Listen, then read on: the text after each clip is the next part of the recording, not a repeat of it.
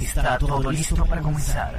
Y la misión es divertirte, olvidarte tan solo por un minuto de tus problemas. Olvidarte tan solo por un minuto de tus problemas. Y a través de la magia de la radio, entraremos a un mundo sobrenatural, donde la radio será parte de tu vida. Bienvenidos a lo sobrenatural. Bienvenidos a lo sobrenatural.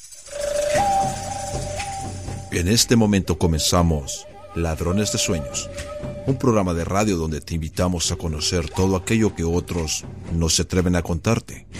Misterio, historia, espiritualidad, cine, filosofía, lectura y en definitiva, entretenimiento a través de una ventana abierta al universo que te hará cuestionarte muchas de las cosas que hasta ahora consideras normales para ti. Soñador, quédate con nosotros y prepara tu mente para todo lo que vas a escuchar en estas próximas dos horas, llenas de muchas incógnitas, con Javier Mercado y Emilio Arias. Ladrones de sueños, bienvenido a tu despertar.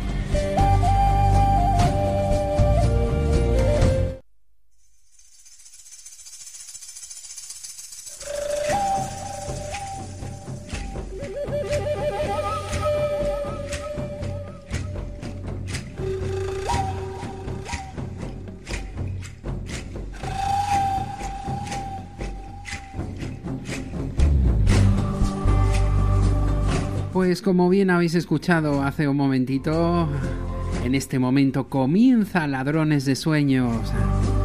Un nuevo miércoles a nuestra puntual cita en riguroso directo a través del 107.7 de Onda Sur Motril y Universal Radio contigo. Dispuestos a disfrutar de estos 120 minutos con los saludos de quien te habla una semana más, Javier Mercado al frente. En la presentación, en los mandos y en lo que surja.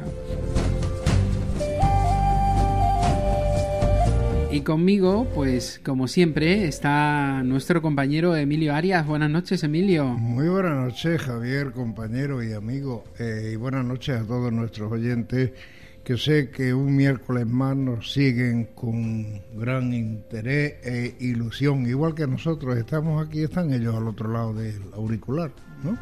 No tienen otra cosa mejor que hacer que acompañarnos cada miércoles y disfrutar con estos dos. Estos dos. Este ratito más nuestros invitados más nuestros invitados. Lógicamente que sin ellos por mucho que le diéramos cuerda Emilio no, llegaríamos, nunca no llegaríamos. Bueno, pues eh, esta noche, como cada miércoles, eh, os voy a presentar los temas que vamos a desarrollar en unos minutos. En cuanto hagamos la presentación, va a estar con nosotros nuestro amigo Fede Bravo con su sección, esa fue su mejor hora, hoy nos traslada hasta la ruta del 66, o sea que preparados ah, porque haremos un viaje. Como cada semana recibiremos un nuevo mensaje de las estrellas, cargado de muchas emociones que nos hará pensar y dudar sobre muchas cosas.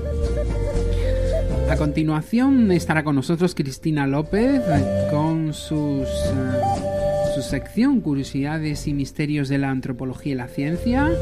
Hoy nos va a hablar de la Luna y sus misterios, así que mucha atención porque conoceremos algo más de la Luna, no solamente como planeta que está ahí frente a nosotros. Y en la recta final, pues como no podía ser otra cosa, para el final eh, una novedad, porque va a estar con nosotros un nuevo invitado, él es Fernando Aladrén, y hoy pues va a ser su despegue, su debut, y seguramente que disfrutará tanto como nosotros, porque ilusión no le falta. Nos hablará del metafísico Neville Goddard. Un espacio sobre la mente y la conciencia. Y como no, pues eh, para la recta final ya sabéis que nuestra despedida y nuestro, nuestra reflexión de imaginemos que hoy pues estaba yo un poquito pensativo y al final lo compartiré con todos vosotros, como hago siempre. Pues bueno, Emilio, ¿qué te parece? Pues me parece un elenco extraordinario, una presentación maravillosa por tu parte y además loco ya por escuchar a Fede Bravo a ver qué nos cuenta. Pues sí. Porque esa ruta, a ver qué nos por dónde nos lleva, por dónde nos lleva. Recordaros como siempre las vías de comunicación con el programa, ya sabéis, eh, vía Facebook, nuestra página, nuestro grupo de Ladrones de Sueños y a través de Twitter. Ya sabéis que cada semana tenemos un hacktas esta noche es almohadilla LDSEP 144 como corresponde a nuestro programa 144. Así que como todo está ya listo y preparado, lo que nos queda es entrar en materia. Así que sed todos muy bienvenidos y buenas noches.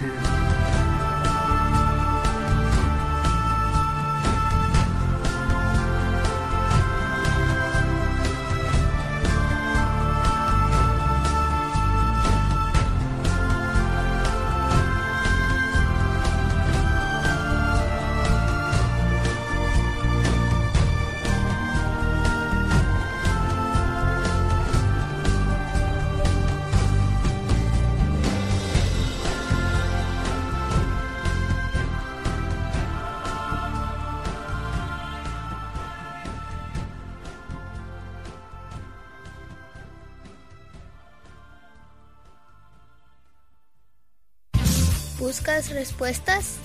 Escucha, Ladrones de Sueños. Ladrones de Sueños.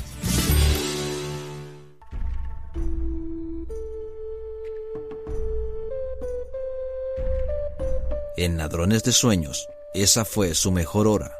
Fede Bravo nos cuenta la mejor hora de un... Cuenta nuestra experiencia escuchando el programa.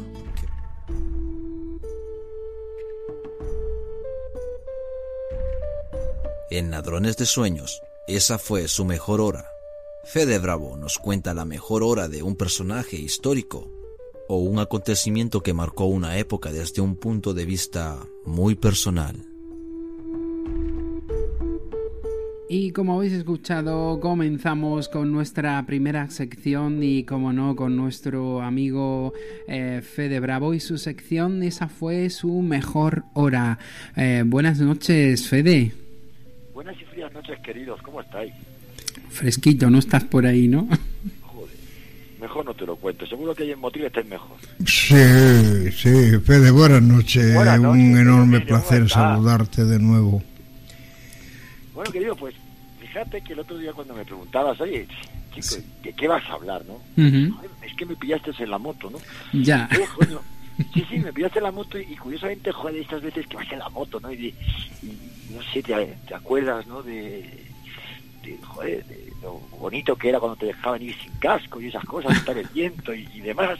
Ahora ya nos lo han quitado. Ya nos lo han quitado por, todo. Por nuestra seguridad, ¿no? Sí. Siempre por nuestra seguridad. Así ¿no? es. Sí. Entonces, coño, me acordaba, ¿no? De la mítica película de Easy Rider, ¿no? Y dije, joder, pues voy a hablar de la mítica Ruta 66, que está en Estados Unidos. Una ruta que tiene, una ruta es una carretera, ¿no? Que tiene 4.000 kilómetros, te la puedes hacer más o menos en unos 15 días y que comienza en Chicago y termina en, Santa Mónica. Fijaros, cruza ocho estados. Illinois, Missouri, Kansas, Oklahoma, Texas, Nuevo México, Arizona y California. Y fue una ruta que, que, bueno, fue la primera mm, carretera asfaltada de, Estados Unidos. Fue promovida por, en 1923 por Cyrus Avery. Y, bueno, el, chico, ¿no? Eh, lo que quería era dotar a Estados Unidos de una red de carreteras federal. No, no estuvo asfaltada hasta 1938. Y en 1927 tenía mm, más o menos 800 kilómetros hecha, ¿no? Es una carretera que además en los tiempos de la Gran Depresión se utilizó muchísimo por toda la gente de, los Estados Unidos centrales para irse a California en, busca de busca de, una vida mejor que bueno tampoco es que la encontrará mucho pero bueno no atraviesa sitios tan, tan, impresionantes como, ese, como es el cañón del, Colorado, ¿no? Y bueno, pues tiene cosas curiosas, ¿no? Por ejemplo, mm, lo de poner eh, el número 66 es porque Avery mm, se emperró en que tuviera ese número, aunque originalmente el primer número que tuvo fue el 62. Pero es que además el poner el número 66 costó Dios y ayuda, porque la numeración en Estados Unidos, dependiendo de si es el 0 o el 1, el 2, el 3 o el 4, el 5 o el 6, te da prestigio. Entonces, claro, como eso atravesaba ocho estados, imaginaros cada estado diciendo, no, no, pues por favor, usted a esta carretera me, la va a nombrar con el 0, o no, no, yo la quiero con el 1. Lo que pasa que el, el hombre ya, pues, joder, se puso bastante burro y, consiguió el, tío que, que bueno, mm, se pusiera el número 66, ¿no? Fijaros que eh, si será mítica esta carretera, que por ejemplo, mm, eh, ahí está eh, un bar que se llama The Mother Road, que ese bar salió en la novela Las uvas de la ira, de 1939.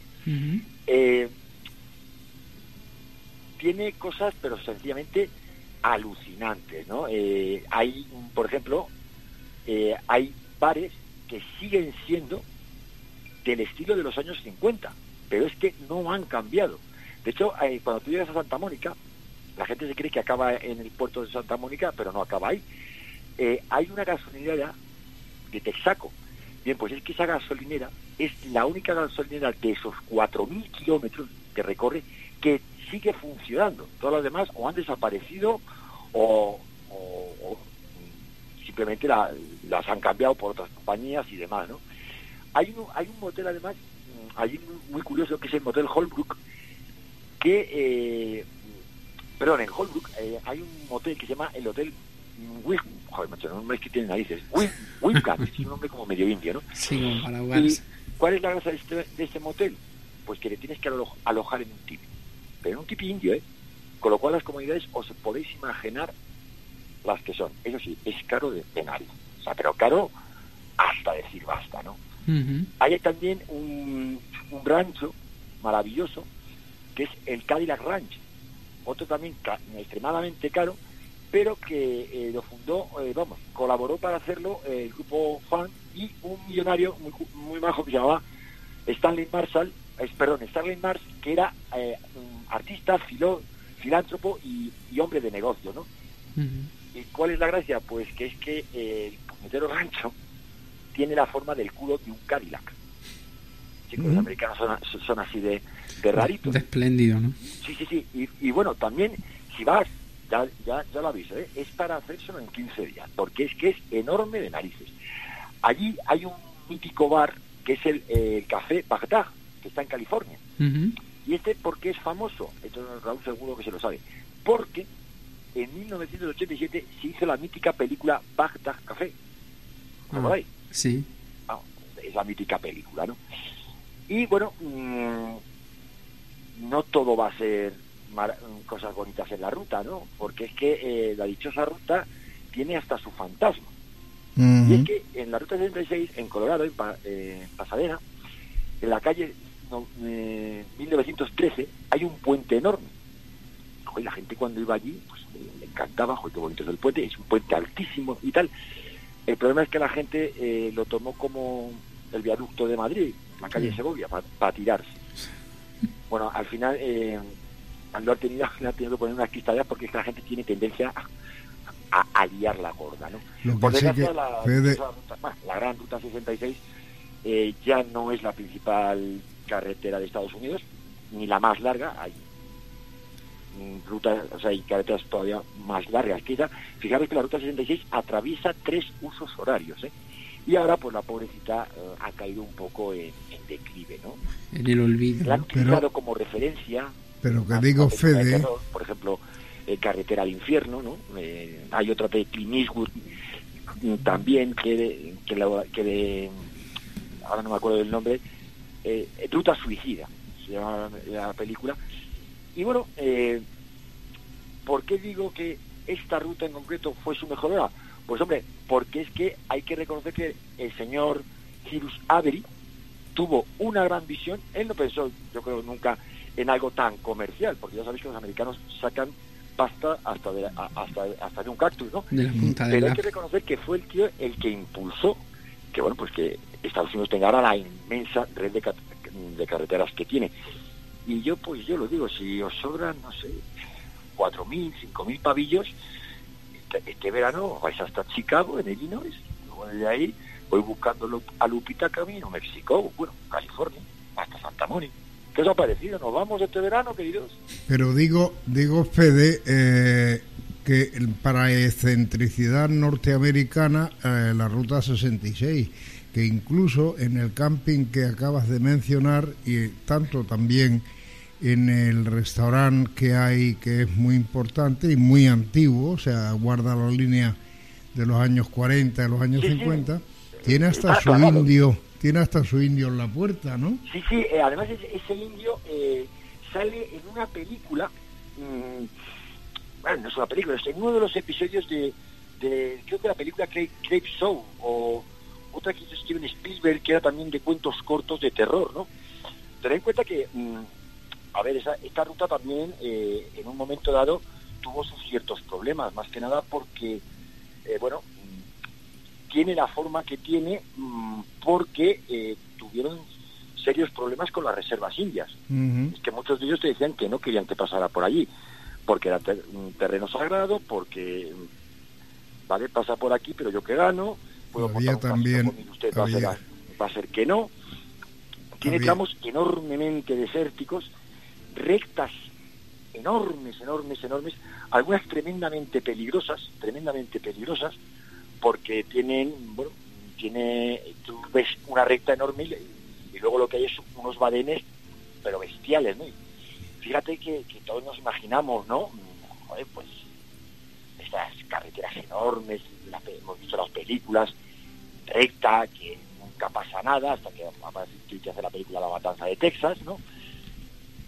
Pero que Claro, ves digo, una recta. digo Bueno, pero- Fede, pues entonces que esa recta, tú vas por, por la carretera, te crees aquí, pues eso, eh, Dennis Hopper en Easy Rider, y cuando menos te lo esperas te aparece un camión de frente de la nada. Y, y va en serio, parece que no, pero pero ha, tenido ha tenido bastantes bastantes accidentes. Fijaros que mm, hay tramos de, de- la carretera que, que se les llama, por ejemplo, está el, eh, el tramo mm, Bloody 66, ¿no? Una parte del trazado que es que, eh, bueno, es que es criminal. Luego mm, tiene otro tramo también muy peligroso eh, en Arizona, en la zona de las montañas negras, las Black Mountains. Y luego, mm, bueno, también tienes, fíjate, fijaros los nombres que les ponen estos pollos, ¿no? Hay una curva, porque en serio, en Estados Unidos hay curvas, que le llaman la curva del hombre muerto en, en Towanda. Y luego hay un puente son- cerca de Missouri, o es cerca de Missouri o en el propio Missouri, que le llaman el codo del diablo. O sea, los nombrecitos se las traen. Vamos, de película de terror o como para o como para quedarte sin gasolina, ¿no? Y bueno, eh, eh, la mayor parte de la, de la, de la ruta es línea recta. Sobre todo la, la parte de, me parece que son Oklahoma, Nuevo México, yo creo que también en la parte de Texas, ¿no? O sea, eh, yo creo que también eh, eh, en la parte de Texas.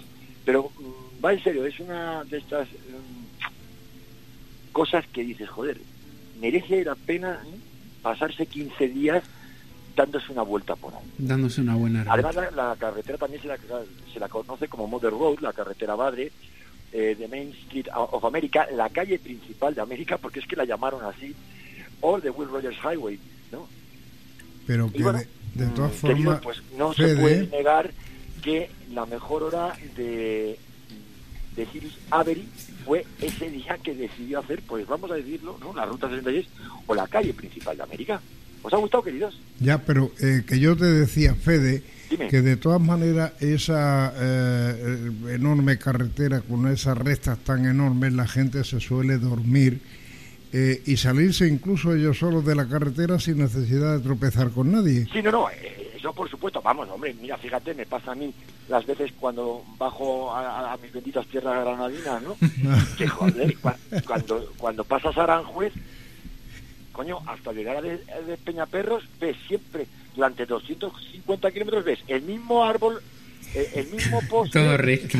La puñetera recta, joder. Y va en serio, pero no te digo de esto de que Que sí. de, de cuando a veces me tengo que ir a, a toda pastilla para Granada. He hecho ese, tra- ese trayecto, lo he hecho en alguna ocasión. Y te duermes, ¿eh? De hecho, cuando pasas el Despeñaperro es cuando empieza la alegría. Pero No, no, que de todas formas me a gustará, Despeñaperros a toda pastilla. me gustará también eh, porque el, el viaducto de Madrid mm, lo tomó la gente, pero la que vivía cerca del viaducto.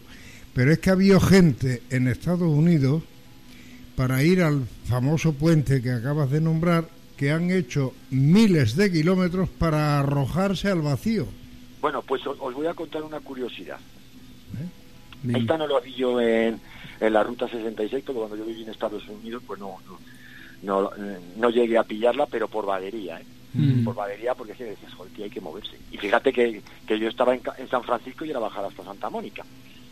Pero eh, un día, un día estaba yo paseando, bueno, paseando, iba por el Golden Gate de San Francisco, y en uno de los postes me llamó la atención que había un teléfono. Y dije, joder, un teléfono, un teléfono, pero un teléfono, teléfono, ¿eh? Sí. Como una, no una especie de cabina de teléfono, de teléfono, pero... Teléfono colgado en el poste. Habréis visto algunas de las películas, que es como un cajetín que lo abres y dentro hay un Eh, teléfono. hay un ¿no? teléfono, sí. Entonces, claro, yo iba camino de Sausalito y dije, va, ah, coño, claro, pues será pues si te quedas tirado para poder llamar al de la grúa. Pero a la vuelta, joder, me encontré con un amigo, fíjate, tío, qué curioso, porque hay un teléfono ahí en, en el Golden Gate que la verdad, macho, como se te jorobe el coche, hay que echarle valor para bajarse del coche y llamar a ese teléfono. Y me dice, no, no, si ese teléfono no es para la grúa. Yo, coño, pero ¿para qué es? Es el teléfono de la esperanza es que cuando te vayas a tirar, porque es que la gente se tira en el Golden Gate, llamas para que alguien te diga, coño, no te tires, mientras viene la policía y, y evita la tragedia. Bueno, pues es que esto también lo hay en la Ruta 66. Ujú. No, no, no lo hay en la carretera, porque también os digo una cosa, mm, tramos peligrosos como es la zona del Colorado, lo que hemos mencionado antes, pero en las grandes rectas es muy difícil matarte, si te sales de la carretera, si te sales de la carretera, porque, va, en serio, es que mm, buscarlo por San Google, o sea, las famosas rectas que hay, es que a un lado y a otro no hay precipicio ni nada, es desierto. Todo es es- cierto, todo es cierto. Lo más que puede ocurrir es que te tragues un cactus. Pe- pero, de ahí a, pero de ahí a matarte es bastante difícil, ¿no? Pero sí es cierto que en este puente tienen, mm, tienen puesto, vamos, han conservado el teléfono. Porque ya os digo que ha pasado como en el viaducto de Madrid, que le han tenido que poner eh, paneles de metacrilato para evitar que se tiren.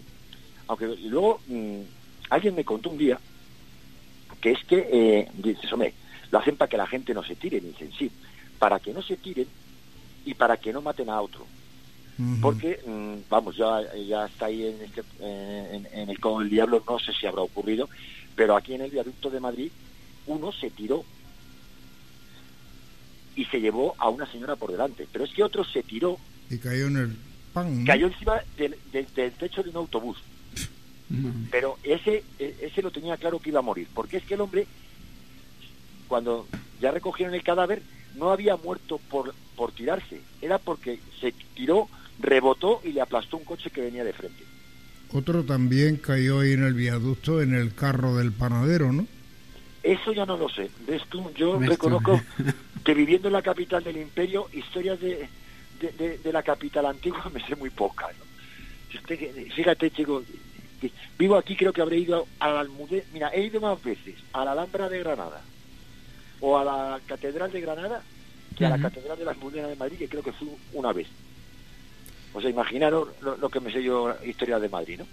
Pero bueno, queridos, que ya os digo, que si reunimos pasta, que nos vamos para Chicago para el 15 de Pues agosto, sí, ¿os parece? porque por falta de ganas no, se, no será, ¿sabes? Yo lo único que, que, que me, que me sostiene es la pasta, pero bueno, si llega todo se verá, ¿no? Como se Claro, suele joder, ahí y luego y vamos haciendo el programa Soñadores en, en la ruta 66. Por la ruta y todo- 66. claro, y todos los días vamos contando algo, hoy nos han atracado, acabamos de ver al de la matanza de Texas que nos ha perseguido 300 kilómetros con, una sierra mecánica y estas cosas, joder. Yo creo que sí, eso más que eh, a interesante no, no le gana nada.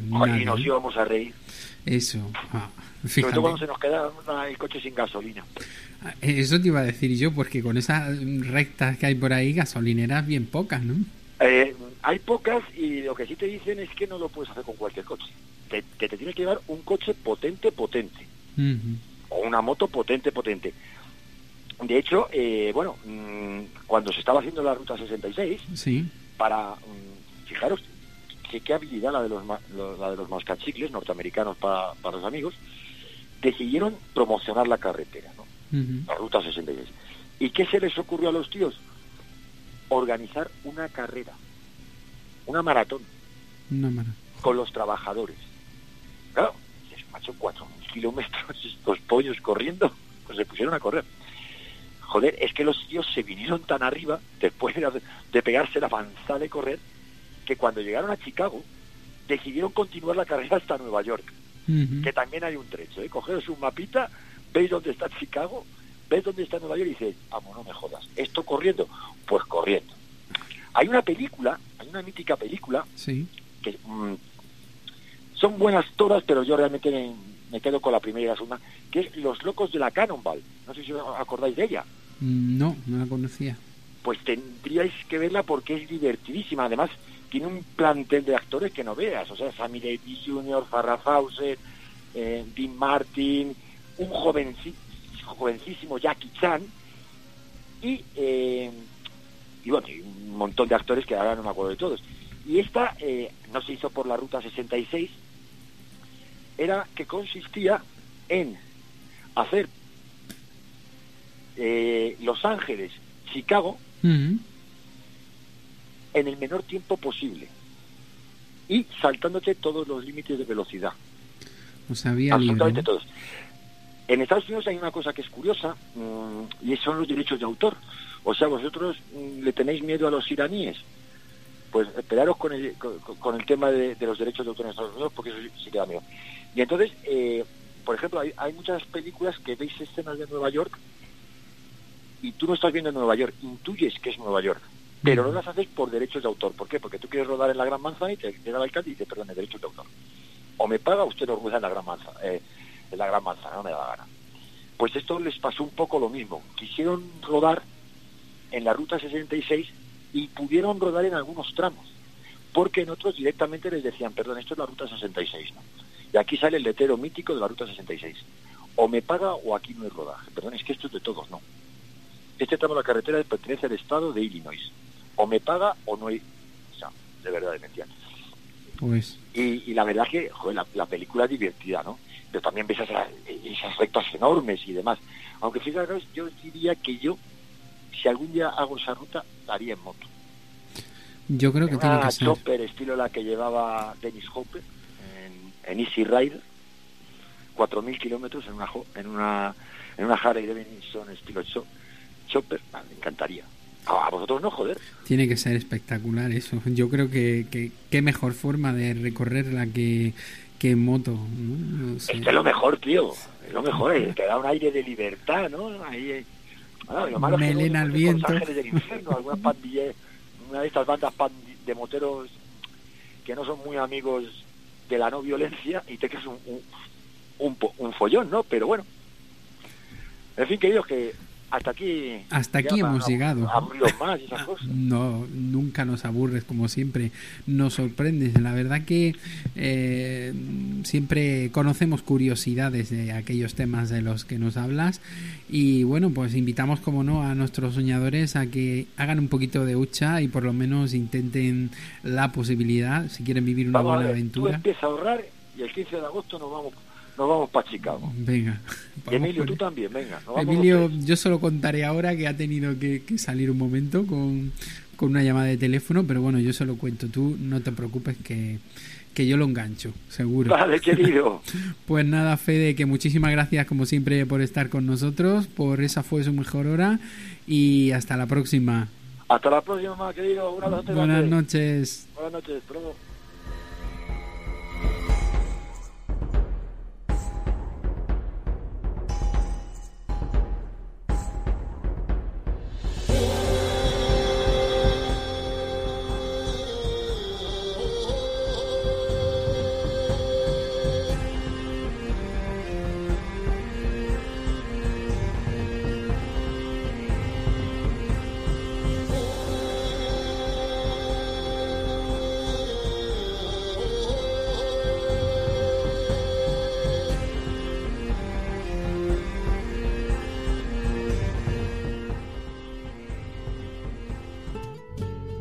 Cuéntanos tu experiencia escuchando el programa, qué opinas sobre el mismo, qué te inquieta o qué te gustaría que tratásemos. Y sobre todo, no te pierdas nada del programa y las interesantes noticias que recopilamos en nuestra web de ladronesdesueños.es. Ladrones de Sueños. Bienvenido a tu despertar.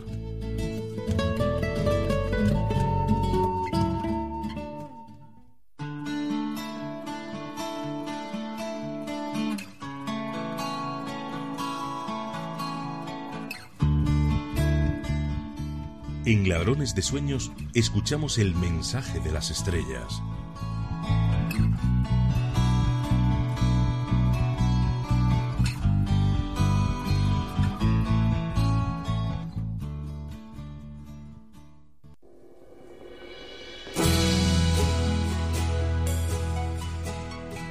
Saludos hermanos, mi nombre es Alcia, de la configuración estelar de Antares, en lo que es física como ustedes la conocen.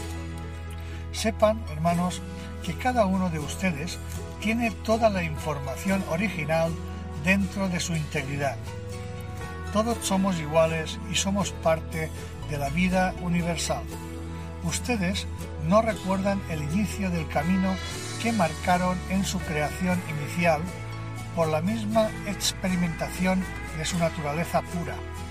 Por ello están ahora en una situación que no entienden y no pueden llegar al entendimiento por medio del sufrimiento, ya que el sufrimiento deja heridas que necesitan del curso del tiempo para ser sanadas.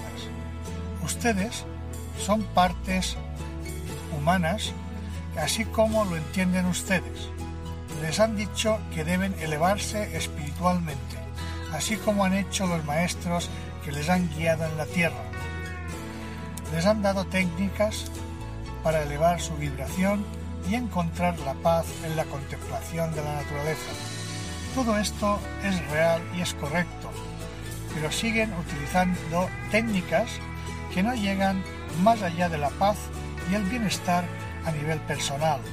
Todo eso está muy bien, pero es necesario dar un paso más en la misma comprensión de las cosas y buscar más allá del tiempo y del espacio, más allá de todo lo que hay a nuestro alrededor, para saber que el único maestro está dentro de nosotros, que somos nosotros y que nos enseña a ir más allá de lo imaginable en la mente, la suprema libertad de la totalidad del ser.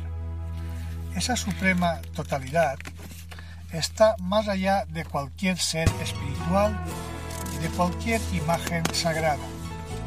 Ahora, amados hermanos, tenemos la oportunidad de liberarnos de las verdades de la mente personal y reconocer el nacimiento de la mente sin credos ni dogmas que les han enseñado en el curso de las vidas que han ido viviendo en planetas como el que viven ahora.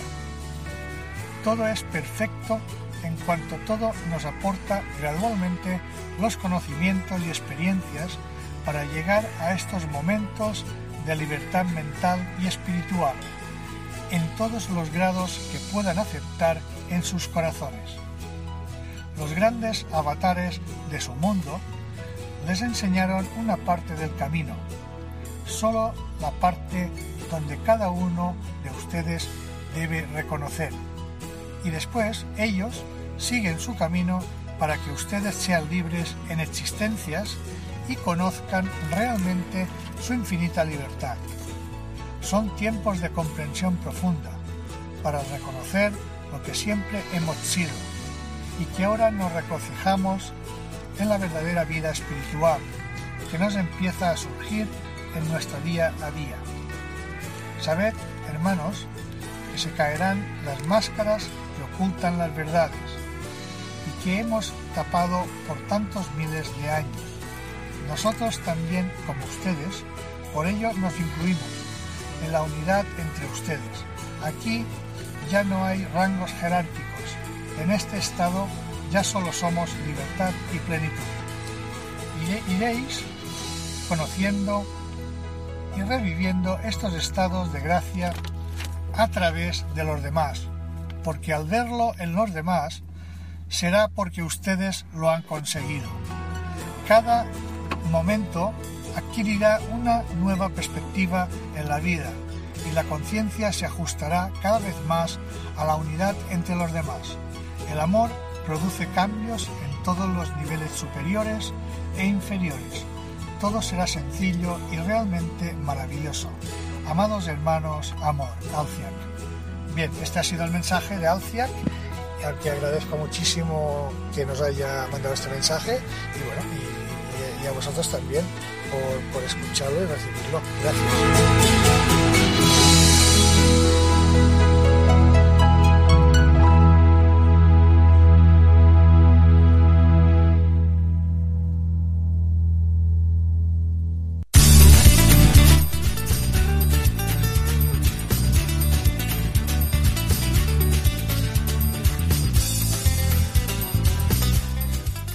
Estás escuchando Ladrones de Sueños con Javier Mercado en Onda Sur Motril.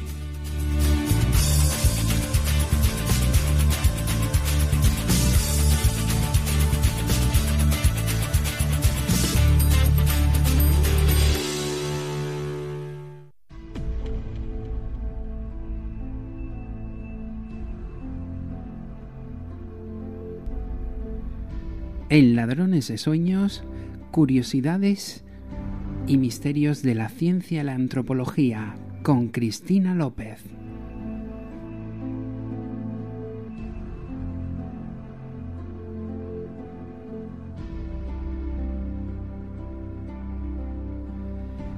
Y llegó el momento de comenzar nuestra sección sobre curiosidades y misterios de la ciencia y la antropología. Para ello contamos eh, un nuevo programa con nuestra amiga Cristina, que ya está preparada con nosotros. Eh, buenas noches, Cristina. ¿Cristina? Bueno, pues Parece que se ha cortado la llamada. Vamos a intentarlo de nuevo rápidamente y conectamos.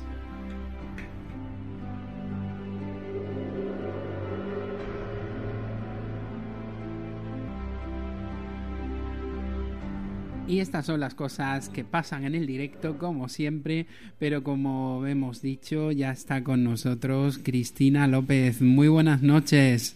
Hola, buenas noches. ¿Qué, tal? Bienvenida. Esto es que la vidilla del directo, en vez de darle a un botón, le das a otro y adiós Cristina, ¿sabes? Es cierto. es así de sencillo y de fácil. Menos mal que al final uno está para todo y de una forma o de otra llegamos donde tenemos que llegar, que es lo importante. Claro. Pues Cristina, hoy un tema yo creo que seguramente mm, interesante y que va a despertar la curiosidad de nuestros soñadores, ¿verdad? Vamos a hablar de la luna, ¿no? Vamos a hablar de la luna y de fenómenos curiosos en relación con la salud y con la enfermedad en ocasiones también y todo este tipo de eventos en relación con, nosotros, con el, con el ser humano. Perfecto. Bueno, pues os traía varios pues varios varias partes de las que vamos a ir poco a poco desglosando. Mira, primero quería hablaros un poco de lo que es eh, la luna eh, como productora de enfermedades culturales. Porque todos conocemos, y sobre todo eh, aquellos que tienen más contacto con, por, bueno, pues por su nacimiento, por sus familias, pues con lo que es el medio rural. Pues eh, en el medio rural, y es un fenómeno muy característico en, España y en el resto del mundo, la verdad, eh, la, luna está dotada de un gran poder mágico, ya sea maléfico o benéfico. Y vamos a tener fenómenos como eh, lo que es el alunamiento, que vamos a ir viendo lo que es. Em, la luna influye tanto, tanto en la fertilidad, en las enfermedades eh, y en otros fenómenos como la muerte, que desde la prehistoria, desde nuestra antigüedad más remota, tenemos referencias a lo que son los cultos lunares. Eh, ya en el neolítico había una relación clara con, la fertilidad y sobre todo, sobre todo con la mujer. se asocia mucho la, fenomenología de la luna con la mujer. Y lo tenemos plasmado incluso en pinturas murales en las cuevas. Mm. También pueblos preromanos consideraban a la luna como la morada de las almas de los fallecidos.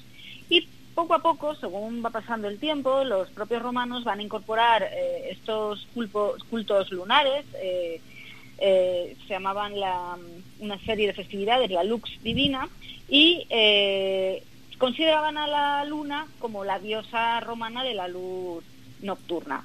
Es verdad que la luna, y lo vamos a ver después, tiene una influencia directa sobre lo que son las, las mareas, eh, también sobre el ciclo menstrual de la mujer y también sobre la maternidad eh, para estos pueblos antiguos. Y bueno, pues la hacían partícipe de determinados calendarios y estos tipos de calendarios eran los calendarios agrícolas. Todos aquellos que tenían relación con la maduración de las frutas, la siembra, eh, cuándo se podía sembrar, cuándo no se podía sembrar, hacer la poda, el injerto, los cortes de madera. Y también eh, se le atribuían poderes astrológicos pues, sobre el alumbramiento, la importancia de que los bebés nazcan en unas determinadas fases de la luna, la forma de predecir el sexo, etcétera. Y así, eh, de esta manera, la influencia de la luna se hace directa en el ser humano, pero además como si fuera una entidad en sí. Y esta influencia tan directa es lo que es el alunamiento. Y en sí, el alunamiento es el influjo que se, la mayoría de las veces eh, se considera maléfico sobre la persona que va a realizar la luna. Es como si la luna cogiera a la persona. Es un fenómeno que está muy imbricado, es eh, muy relacionado con el mal de ojo. Eh, en algunas sociedades incluso puede llegar a confundirse y puede llegar a asimilarse. Sobre todo, mira, mm, en ciertas regiones de, de Andalucía y de, y de Extremadura. Y eh, los síntomas que se producen en el alunamiento pues son muy parecidos al mal de ojo. Pues son síntomas, síntomas muy vagos, muy sutiles, como por ejemplo eh, malestares de aparición súbita, que no tienen así ninguna causa que un médico puede identificar, em, trastornos de tipo digestivo, erupciones en la piel, los partos puede que no vayan tan bien, o bueno, en bueno, cierto tipo de enfermedades también como la meningitis parece que se podían relacionar con estos alunamientos. Mm. Y eh, una vez que el individuo estaba era alunado, se consideraba ya un enfermo y pasaba a otra categoría, a un lunático. Es verdad que todas estas eh, sociedades de corte rural eh, van a ser, al igual que con el mal de ojo, eh, van a hacer unos efectos eh, de protección. Van a intentar sobre todo que los individuos que son más sensibles a, este tipo de, poderes de la luna, por ejemplo los niños, eh, estén permanentemente protegidos. Hay un, hay, un, antropólogo, Castillo de Lucas y Cusack, que hablan ya de enfermedades directamente de mal de ojo producido por, por la luna. Y también, claro, en el momento que aparece una enfermedad de este tipo, aparece también el especialista que la va a curar. Y por lo general eran mujeres que echaban unas gotas impares de aceite en un recipiente de agua y veían un poco el comportamiento de agua y aceite. Que el aceite se esparcía o se juntaba o desaparece, el paciente se consideraba que estaba alunado. ¿Y cuál era la forma de, de sanación? Pues la forma de, eliminar el alunamiento era a través del conjuro y de la protección con amuletos. El conjuro como si fuera un ensalmo que lo va a realizar una, persona experta, una persona con cualidades o lo que se consideraba con, con unas virtudes características, los ensalmadores, para poder hacerlo. Y se dirigía directamente a la luna con respeto. Eran fórmulas características que bueno pues incluían invocaciones a santos, a Virgen, bueno, a la Virgen, a Jesucristo y también oraciones cristianas, pues como el Padre Nuestro, la Ave María o, el Credo. ¿no? También, indudablemente, hay un sincretismo llamativo con tradiciones más antiguas y, más, más paganas. De hecho, eh, hay muchos artículos de esto. Eh, hay un investigador de la Universidad de, Badajoz, de Humanidades Médicas, eh, Ramón Vallejo Villalobos, tiene muchos artículos sobre esto y de medicina popular, pues en la zona de Guadiana del Caudillo, en Badajoz, tiene muchos casos narrados de mal de ojo, de alunamiento, y donde la sanación de manera directa se llevaría a cabo rezando el Padre Nuestro al revés.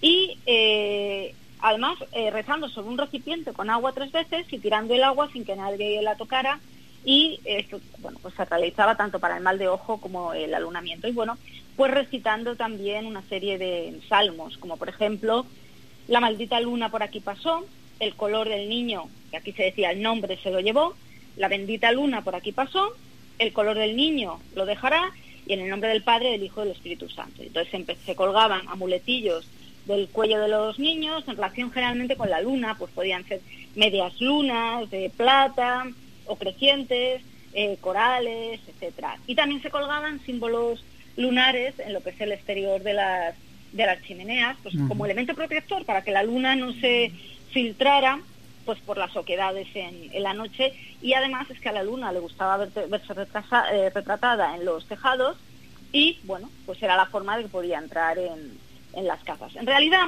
estamos hablando en ese sentido de lo que son factores de, filiación cultural, todo aquello que nosotros eh, pensamos claramente que por venir de nuestras creencias más íntimas va a ser capaz de poder llegar a producir un estado de salud o un estado de, de enfermedad.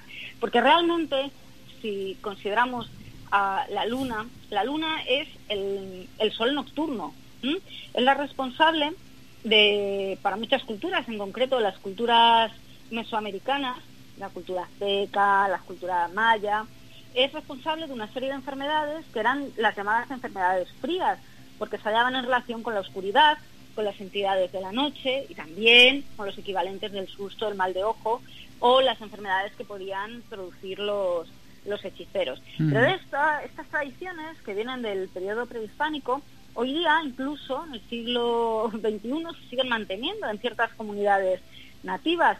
Y hay veces que la mujer embarazada ve un eclipse de sol o la luna llena estando embarazada, como te digo, puede condicionar la aparición de, bueno, pues de ciertos cuadros en el bebé que van a hacer, por ejemplo, un labio hendido, un labio leporino. Y luego los cultos a la luna en, las sociedades precolombinas, pues por ejemplo los mayas tienen, tenían un códice, el códice Dresde, que era un calendario lunar y los asuntos adivinatorios eh, se desenvolvían en un complejísimo marco de rituales que se vinculaban a la astronomía, a los sistemas calendáricos, pero en base a la luna. Era el cielo venusino el que se vinculaba al sol, bueno, pues ahora esto se vinculaba al ciclo lunar. Era la luna la protagonista y la que marcaba la influencia. Fíjate que nos hemos ido de, la península ibérica, nos hemos ido con las enfermedades culturales al otro extremo, es decir, es algo que mantiene una característica común. Pero eh, si nos vamos ahora mismo a, nuestra cultura, a nuestra sociedad actual, entre los médicos es súper común pensar que las noches de luna llena son un infierno en el hospital cuando estás trabajando y que te puede suceder de todo que en una noche de luna llena, en sí de cara a la enfermedad de los pacientes o incluso cómo se puede alterar el comportamiento humano en aquellos individuos que sean especialmente sensibles. Esto es sobre todo típico típico en las maternidades, porque se cree que el nacimiento de los niños prematuros, eh, los embarazos de riesgo y que además la natalidad en sí se dispara en lo que son las noches de, luna llena, que de verdad, y eso doy fe, son las noches más, más temidas. Mm. Se ha intentado eh, dar muchísimas explicaciones. Siempre el ser humano intenta contestar una serie de interrogantes, que así puede estar en relación con los efectos gravitatorios de la luna, lo de las mareas, la teoría de las mareas, que eh, si puede influir a personas, a animales, etcétera. Y es que la luna afecta lo que es el movimiento de los océanos. Sabemos que los océanos son el 70% de la superficie de agua de nuestro planeta. Si sabemos que además nuestro cuerpo tiene un 70% de agua, pues la teoría de las mareas está clarísima. ¿Podrían las fases de la luna reproducir la sintomatología?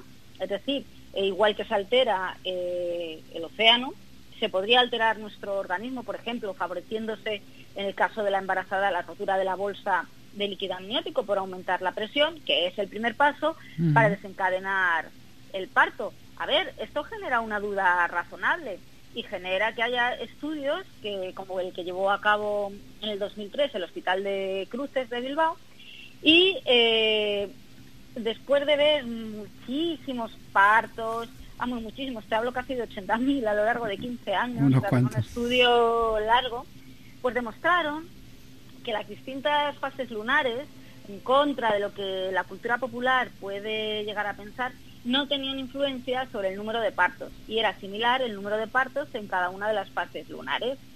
Pero otra cosa es la cultura popular. Yo sigo yendo de guardia y como miro la luna pienso, ay madre, que noche eh, no espera. no, puedo evitarlo. Y no solamente con lo que es en, una maternidad, eh, las enfermedades mentales también se han relacionado de manera clásica con, con la luna. Pues, por ejemplo, mm, psicólogos de la Universidad Laval de Canadá nos, nos dicen que eh, la supuesta teoría de que la luna llena y las fases lunares puedan afectar el estado mental, vuelven a insistir que no tiene tanta relevancia. Y bueno, investigan eh, una serie de, como te digo, expertos en psicología, muchos pacientes, hacen una gran serie de pacientes hospitalarios y van viendo eh, los pacientes cómo van entrando al hospital. Y, por ejemplo, empiezan a medir si llegan más pacientes con dolores eh, en el pecho, con un dolor que simulara pues desde una crisis de ansiedad hasta un infarto y las causas que tenían un poco para ver si existía alguna relación con la luna. Vieron que no, que la mayoría de la gente lo que tenía eran ataques de pánico, trastornos de ansiedad y en muchas ocasiones deseos suicidas. Pero no, tampoco se pudo establecer un vínculo entre estos tipos de episodios y las cuatro fases de la luna. Pero, pero eh, sí que se vio que los trastornos por ansiedad, la gente que llegaba a la urgencia, eh, la ansiedad era mucho menos frecuente en cuarto menguante. Eso sí que se pudo, se pudo ver. Enseguida empezaron a decir si podía ser un sesgo, que hubieran tenido factores que no hubieran tomado en cuenta, pero bueno, ahí queda la, la conclusión. Y hay también más eh, estudios de la misma universidad eh, en los cuales cuando ya entrevistan al personal sanitario, como es lo que yo te estoy diciendo, eh, les respondían una grandísima mayoría que estaba segura de que la luna afectaba la salud mental de los pacientes. Y tú te vas también a, bueno, pues a comisarías de policía y a miembros del orden y de la seguridad que también piensan que los delitos aumentan cuando hay luna, luna llena. Y hay estudios psicológicos en reclusos, en penitenciarías como la de Arley, en Leeds, en Inglaterra, que parece que sí que había un incremento de crímenes violentos en los días de luna llena. Hay otros estudios que dicen que no, pero bueno, que en definitiva eh, lo que quiero un poco destacar es que son factores culturales que no son ajenos a nuestra cultura y que eh, de alguna manera, si nosotros creemos que eso existe, es una manera de dar la razón a toda esta tradición. Al final podemos producir alteraciones en nuestra conducta y también em, somatizaciones de, de la enfermedad. Pensar que estamos enfermos cuando no, no estamos enfermos.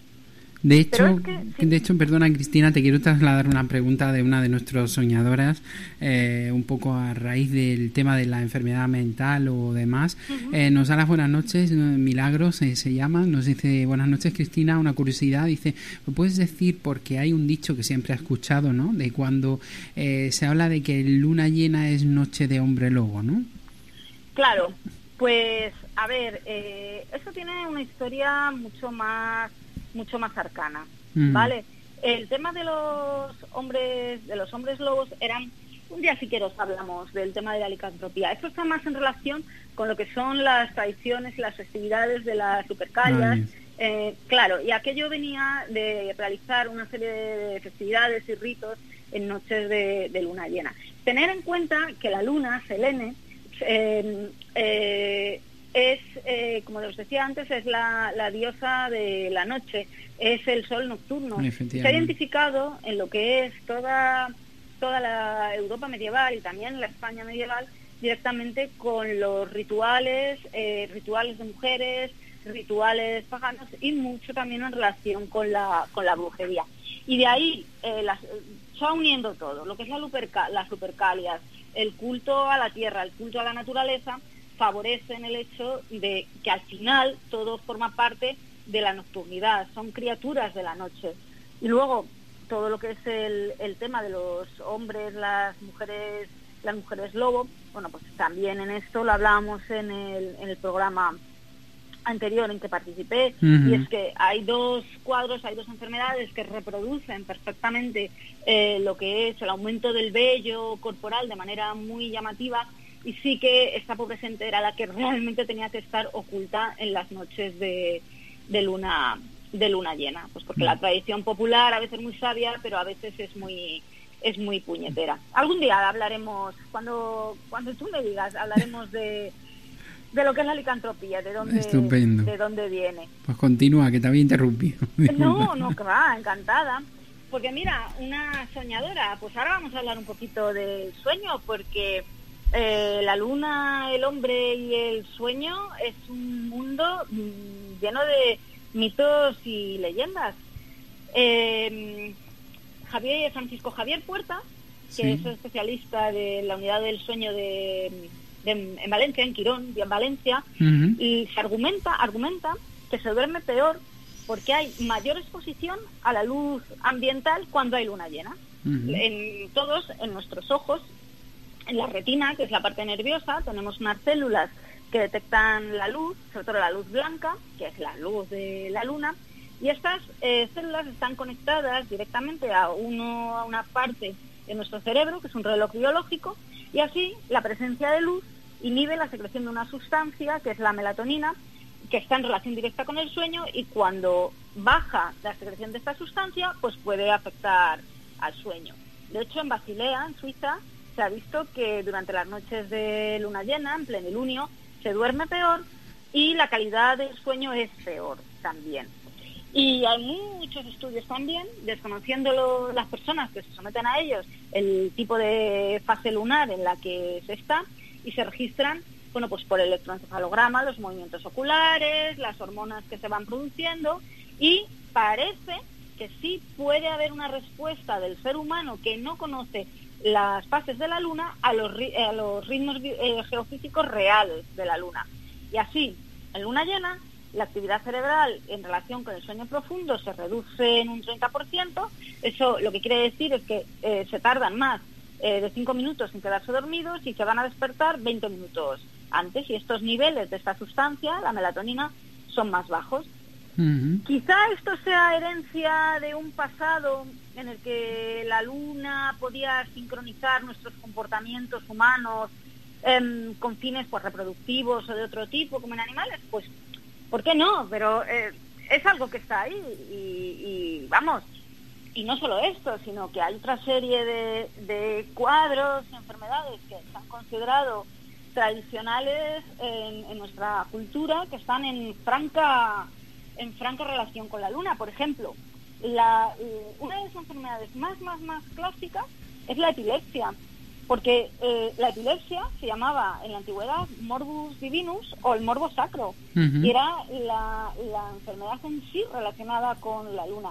Y es que se pensaba que eran los dioses los que producían eh, a voluntad esta enfermedad, es decir, que los dioses te hacían enfermar. Y así Apuleyo utiliza este término para referirse a la epilepsia, el morbo, morbo divino. Y bueno, Cicerón la describe como una enfermedad anímica, de vicio, pasión, movimiento o estado desarreglado del alma. Hipócrates la prefiere llamar morbus mayor o gran enfermedad o morbus pueri en el caso de los niños que eran más propensos a tener las crisis convulsivas. En la antigua Roma era el morbus comiciales porque eh, debía ser muy típico que si se llevaba a cabo un, un comicio en el Senado y que alguno de los presentes pues le daba eh, un ataque, pues el acto se suspendía y se intentaba purificar porque se pensaba que podía ser algo que pudiera pasar de unos a otros. Es decir, se consideraba como un mal presagio y además muy, en relación con, la locura. Y hoy día, de manera curiosa, la epilepsia se la sigue denominando como crisis comiciales y de comicial viene de los comicios romanos. Bueno, Y, eh, a ver, hay muchas teorías sobre la influencia, lo que hablábamos de la venganza de Selene, que era la deidad de, la luna, que la luna llena calentaba la atmósfera, eh, conseguía derretir el cerebro provocando un ataque, em, que la temperatura del cerebro y de la luna eran igual de frías y por eso se desencadenaba la, enfermedad. En la, en la Edad Media se sigue manteniendo esta historia eh, y se empieza a relacionar mucho con la, evidentemente estamos hablando de la Edad Media, con la eh, posesión diabólica. Y entonces, eh, bueno, empieza a considerarse a la epilepsia y a los epilépticos como demoníacos o caducos. Y ahí eh, las teorías de orígenes, que, bueno, venía a decir que el origen demoníaco en el lunático era claro y se oponía de esta forma a las explicaciones naturalistas de los médicos. Y, por ejemplo, San Isidro de Sevilla, en el siglo VII, eh, populariza el término lunático eh, para acuñarlo como vocablo oculto que definía a los posesos y a los epilépticos. Y bueno, eh, como te digo, todo esto persiste. se hace más llamativo en los, en los niños, los niños convulsionan más. Hay un cuadro que son las crisis febriles benignas y las crisis estas crisis suceden en los niños menores de 7 años y cuando le da una subida de fiebre, pues se pegan el susto a las madres, les dejan espeluznadas. Bueno, pues esto existe. Entonces, claro, esto ha existido ahora y existía antiguamente. Y entonces hacían que los niños pues fueran mucho más proclives a, enfermar. Entonces esto se, se, conocía como alferecía o la gota coral. Y bueno, eh, afectaba, como ya te digo, a los niños y eh, se consideraba eh, una especie de, malditismo, ¿vale?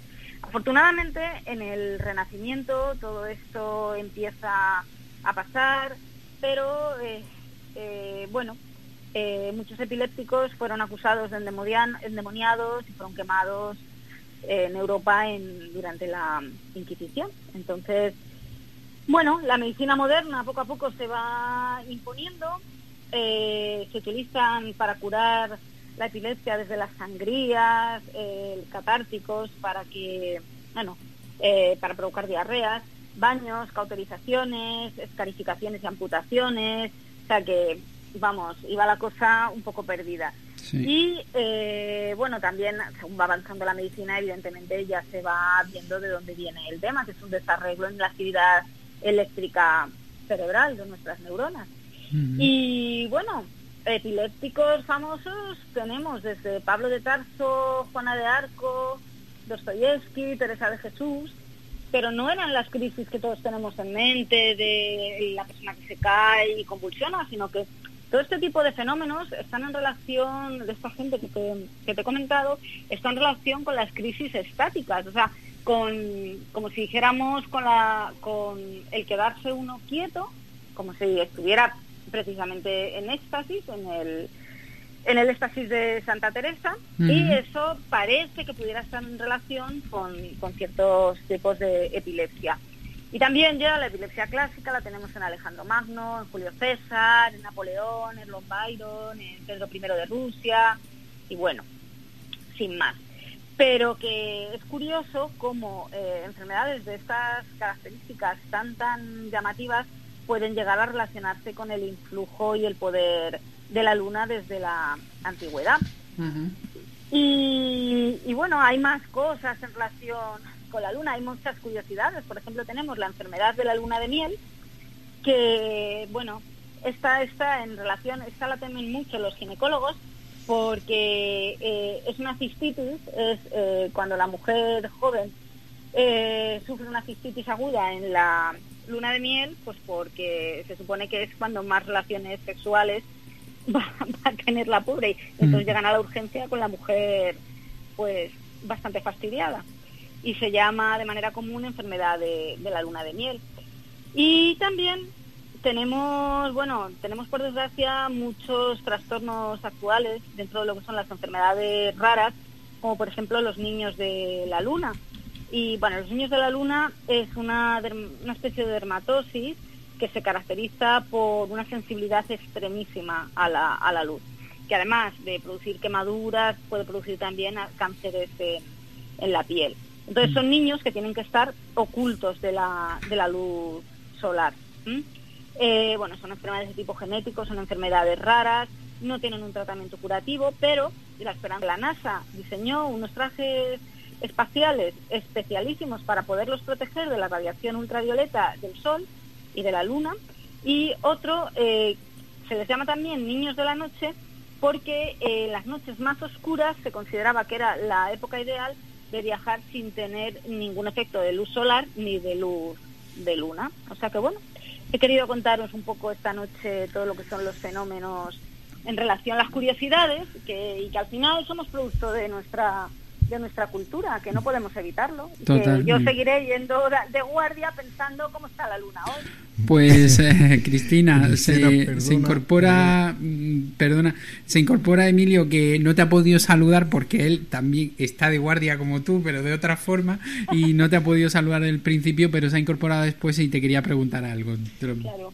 Te saludo en principio, Cristina, porque es un placer oírte y de los temas lunáticos y de todas las cosas veo que tienes una formación maravillosa. Eh, quería preguntarte, porque sin duda culpables, por ejemplo, de que tengamos las teorías de la luna, de luna llena, eh, sobre todo había un tema que lo divulgaba mucho aquella escritora del caso, eh, no recuerdo el nombre de ella, que me disculpe, pero eh, hablaba de la luna roja, decía que esa noche había muertos violentos. Mm. ¿Te suena algo de este tema? Yo creo que era Margarita Land, Exacto. Eh, ahora, ahora, ahora. Sí, correcto, pues, Margarita. A ver, em, a ver, es cierto que es lo que os comentaba. Em, hay muchísimos estudios eh, hechos por psicólogos en comisarías, en cárceles y demás la cultura popular, o sea, tú te vas a, un, a una cárcel y te aseguro que eh, los funcionarios te van a decir que hay muchos más delitos y que ingresa más gente en noches de luna llena. Es que me juego lo que sea. Pero lo que pasa es que luego cuando se hacen los estudios se ve que no es tan relevante.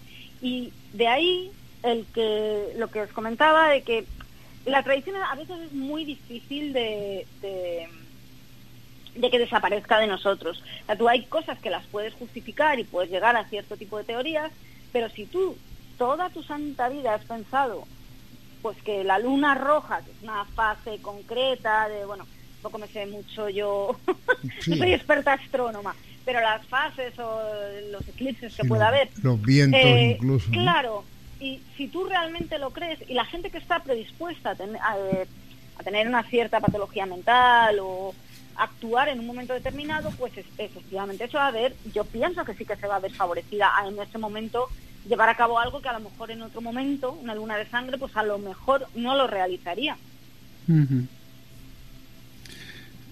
Estupendo. Pues creo que... aclarado se queda el tema. Yo entiendo porque no somos grandes eh, científicos de la, de la astrología. Lo que sí que es cierto es que posiblemente las corrientes de aire o cualquier cosa, cualquier tipo de polvo que haya en la atmósfera, pueda darle ese tono rojizo a la luna, eh, visto desde la Tierra. A lo mejor si lo vemos en ese mismo momento desde Nueva York, posiblemente no tenga ese tono rojizo, ¿no? Claro. O sea que eso depende de eh, la forma y la causa que nosotros le pongamos al tema. Claro, y de, lo, y de lo que tú le quieras atribuir, es decir, si tú eh, llevas pensando tiempo en tu inconsciente estar, me, está, me voy a cargar a alguien, a lo mejor interpretas como, como un aviso a que es el momento adecuado el que la luna esté roja, porque si la luna se tiñe de sangre, la luna me está diciendo que venga, venga, que es el momento ideal. Es el momento, sí. No está mal, en el momento yo creo que es crucial, ¿no? Venga, ánimo, ahora. por ello. Ahora le toca. Es que me está, me está llamando, me está llamando. Ese colorcito, ¿no?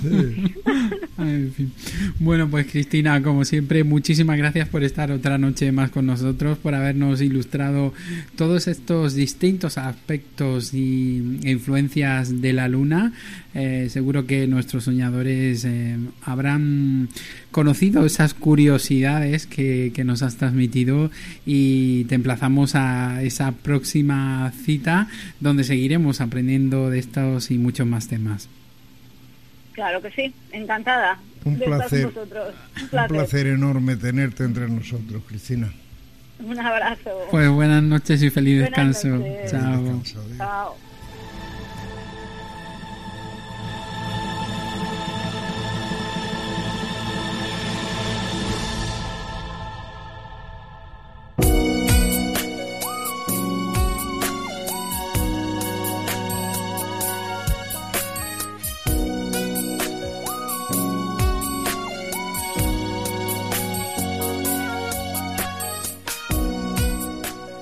Escúchanos en directo en Onda Sur Motril y Universal Radio cada miércoles de 10 a 12 de la noche.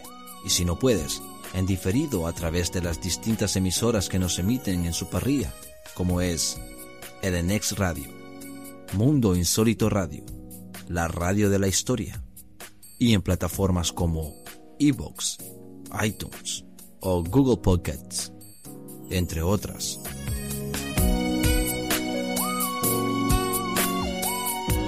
Contacta con el programa a través de las redes sociales, fanpage de Facebook, arroba ladrones de suenos, vía Twitter en arroba ladrones de suenos o a través de nuestro email info arroba ladronesdesuenos.es.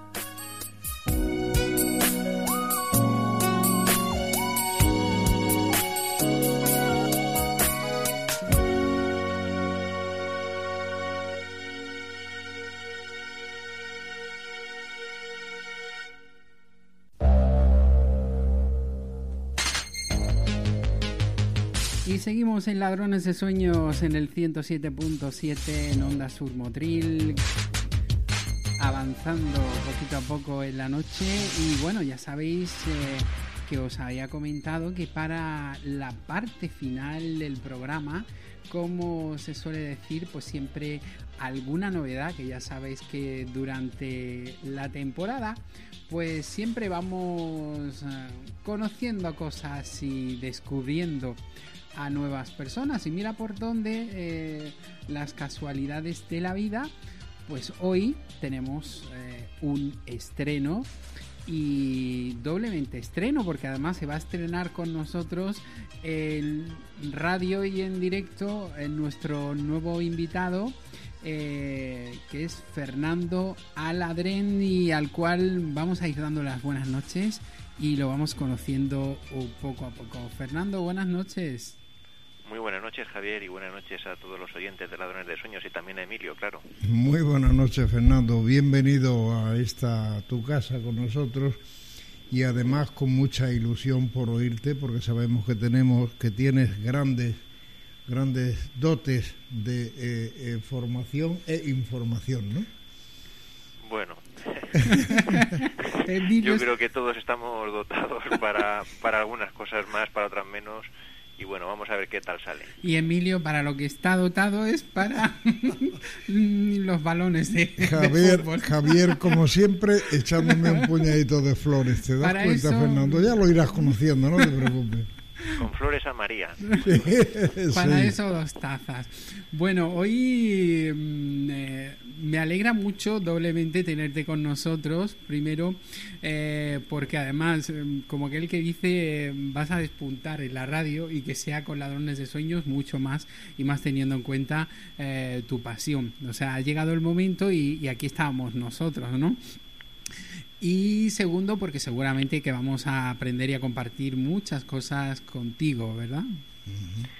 Pues sí, eh, a mí me gusta el mundo de, la ciencia, pero creo que la ciencia se ha quedado, digamos, un poco anclada en, en los parámetros que se pueden medir solamente en laboratorio y creo que, que también se puede hablar un poquito de la metafísica, que de hecho la física cuántica pues ya está empezando a enlazar un poco lo que es la ciencia tradicional, la ciencia, la ciencia clásica, la de Newton, con bueno, pues con, enseñanzas esotéricas, eh, místicas, que, que, bueno, que no se podían demostrar en laboratorio, pero que cada vez más, pues, estamos viendo que, que no andaban tan desencaminados eh, los, los grandes maestros ascendidos. Mm. Y hoy como punto de partida vamos a conocer un poco al, más al metafísico Neville Goddard, ¿no? Exactamente, Neville Goddard, que fue un señor que vivió en el siglo pasado, en el siglo XX, murió hace unos 50 años y bueno, este señor fue un, un orador, un metafísico de corte cristiano, aunque sus, sus enseñanzas, todo lo que divulgó va mucho más allá del cristianismo. Eh, de hecho, quería empezar a apuntar que eh, el famoso libro El Secreto, que también se hizo un documental y que fue un bestseller, pues se basó fundamentalmente en, en la obra de este señor. Lo que pasa es que no le citaron.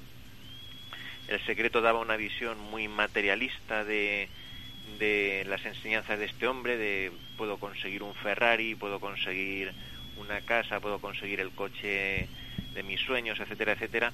Pero este hombre eh, daba unas enseñanzas más desde un punto de vista espiritual, de crecimiento personal, y que las puede practicar cualquiera porque, como he comentado, era un orador y metafísico cristiano, pero eh, esto lo puede practicar cualquiera, independientemente de que practiques o no un credo religioso. Y bueno, digamos que a su juicio, a juicio de Neville Goddard y, también al, mío por mi propia experiencia personal y creo que, la de muchos que nos hemos metido un poquito en los temas de metafísica, eh, sí que se puede decir que la famosa frase de que la fe puede llegar a mover montañas, pues es cierto. Es decir, la, la fe es fundamental, es absolutamente vital y, y de hecho, pues eh, no es igual la vida de una persona que tiene fe, y no me refiero ya, insisto, a la fe religiosa, sino a, tener confianza, a creer en, la vida, a tener una actitud de confianza en que, en que uno puede lograr las cosas. No es lo mismo tener esa actitud que ir por la vida con, con la idea contraria. Eh, la fe, la fe en el sentido literal, digamos, es confianza en lograr aquello que no podemos ver y es algo pues que en este siglo XXI pues no, no abunda, es decir, no, no confiamos en aquello que no podemos ver porque eh, lo queremos todo en la mano, eh, estamos en un mundo muy, muy tecnológico y, y, eso nos, nos hace, digamos, que que necesitemos, necesitamos en exceso el tener los sentidos sobrecargados y todo aquello que, que va más allá de nuestros sentidos, pues no creemos en ello. Pero bueno, entrando en harina, eh, la, la, fe de la que hablaba Neville Goddard, este metafísico, él decía que debía de aunar tres condiciones indispensables, ineludibles. En primer lugar, el amor, que aunque pueda sonar un poco cursi, el amor es, es la energía que mueve el mundo. De hecho, se supone o se dice que, que nosotros somos, somos amor, pero que, que lo hemos olvidado por el camino. Es decir, nosotros venimos a este mundo, sufrimos una serie de avatares y dejamos de vibrar en, en el amor, pero que es nuestra vibración natural y es hacia la que deberíamos volver. Porque si, como nos sucede en este mundo, vibramos en el miedo y solo en el miedo, entonces pues nada de lo que aquí voy a contar pues va a tener sentido ni utilidad para los oyentes. Es decir, hay que partir de la base de que hay que vibrar en, en el amor. Si se vibra en el miedo, si se vibra en el odio, pues así es muy complicado. La segunda condición ineludible de la que hablaba Neville Goddard para materializar un poco cambios importantes en tu vida es el deseo. El deseo en el sentido de querer algo con todas tus fuerzas para que esto se materialice, para que se haga realidad. Porque si nosotros decimos que, que deseamos algo, pero ese deseo es, un tanto débil o, o, tibio, pues entonces nuestra fe pues también lo será. Y, y bueno, la tercera condición indispensable que, que debe reunir nuestra fe es el poder. El poder en el sentido de la fuerza con la que yo movilizo tanto el amor del que acabo de hablar como el deseo por lo que yo quiero conseguir. Porque si nos sentimos impotentes o tenemos la autoestima muy baja, pues entonces en el fondo estamos transmitiendo que, que no tenemos poder. Eso es lo que vamos a transmitir al mundo y estaremos emitiendo, digamos, un mensaje de incapacidad eh, pues que va a hacer que, esa fe no, no, pueda servir para nada. El objetivo fundamental de Neville Goddard, como el de otros muchos metafísicos de los que habéis hablado en, en otras ediciones de Ladrones de Sueños, es eh, lograr un estado de conciencia muy particular. Esa es la, la clave, es el objetivo y no es tan fácil porque insisto, eh, estamos bombardeados por todo tipo de estímulos sensoriales que, que hacen que mantener un estado de conciencia centrado, equilibrado y armonioso pues sea muy complicado. El, estado de conciencia, eh, resumidamente, consistiría en que eh, tú deseas algo con todas tus fuerzas, lo haces con amor, y si lo haces con amor, lo estás haciendo con armonía con el universo y proyectas toda tu energía y todo tu poder para que eh, esa petición que tú haces se materialice. Todo esto son palabras eh, muy bonitas, eh, esto es muy fácil de, decir, pero yo entiendo que en el fondo muchos oyentes pues pueden pensar que esto no es tan sencillo de, materializar, no es fácil y, y, les sobra razón, claro, porque no es tan sencillo más que nada porque la fe de la que hablaba Neville Goddard y de la que han hablado tantos otros a lo largo de la historia, el propio Jesucristo, sin ir más lejos, pues requiere de constancia, requiere de constancia, requiere de paciencia, requiere de una implicación personal. Y nosotros vivimos en una era en la que estamos acostumbrados a obtenerlo todo a, golpe de clic de ratón, o con un simple dedo lo conseguimos todo. Pero la, la fe, la auténtica fe, la que mueve montañas, como decía antes, pues requiere una implicación personal, un deseo sincero y honesto y es algo pues muy incompatible con esta época en la que queremos todo y lo queremos todo ya. es muy complicado. También eh, respecto a Neville Goddard eh, es importante aclarar que a la hora de, movilizar nuestra fe para lograr aquello que necesitamos, se refiere, y esto es importante, se refiere exclusivamente a metas eh, positivas, a metas constructivas, eh, porque claro, pueden decir, bueno, yo quiero utilizar mi fe, pero quiero utilizar mi fe para hacer el mal a otros. Pues esto ya sería para otro tema de conversación, porque mm. en mi opinión es un grave error utilizar eh, estas pautas que, que, voy a ir enumerando pues para hacer daño, para perjudicar a otros, que podrían funcionar.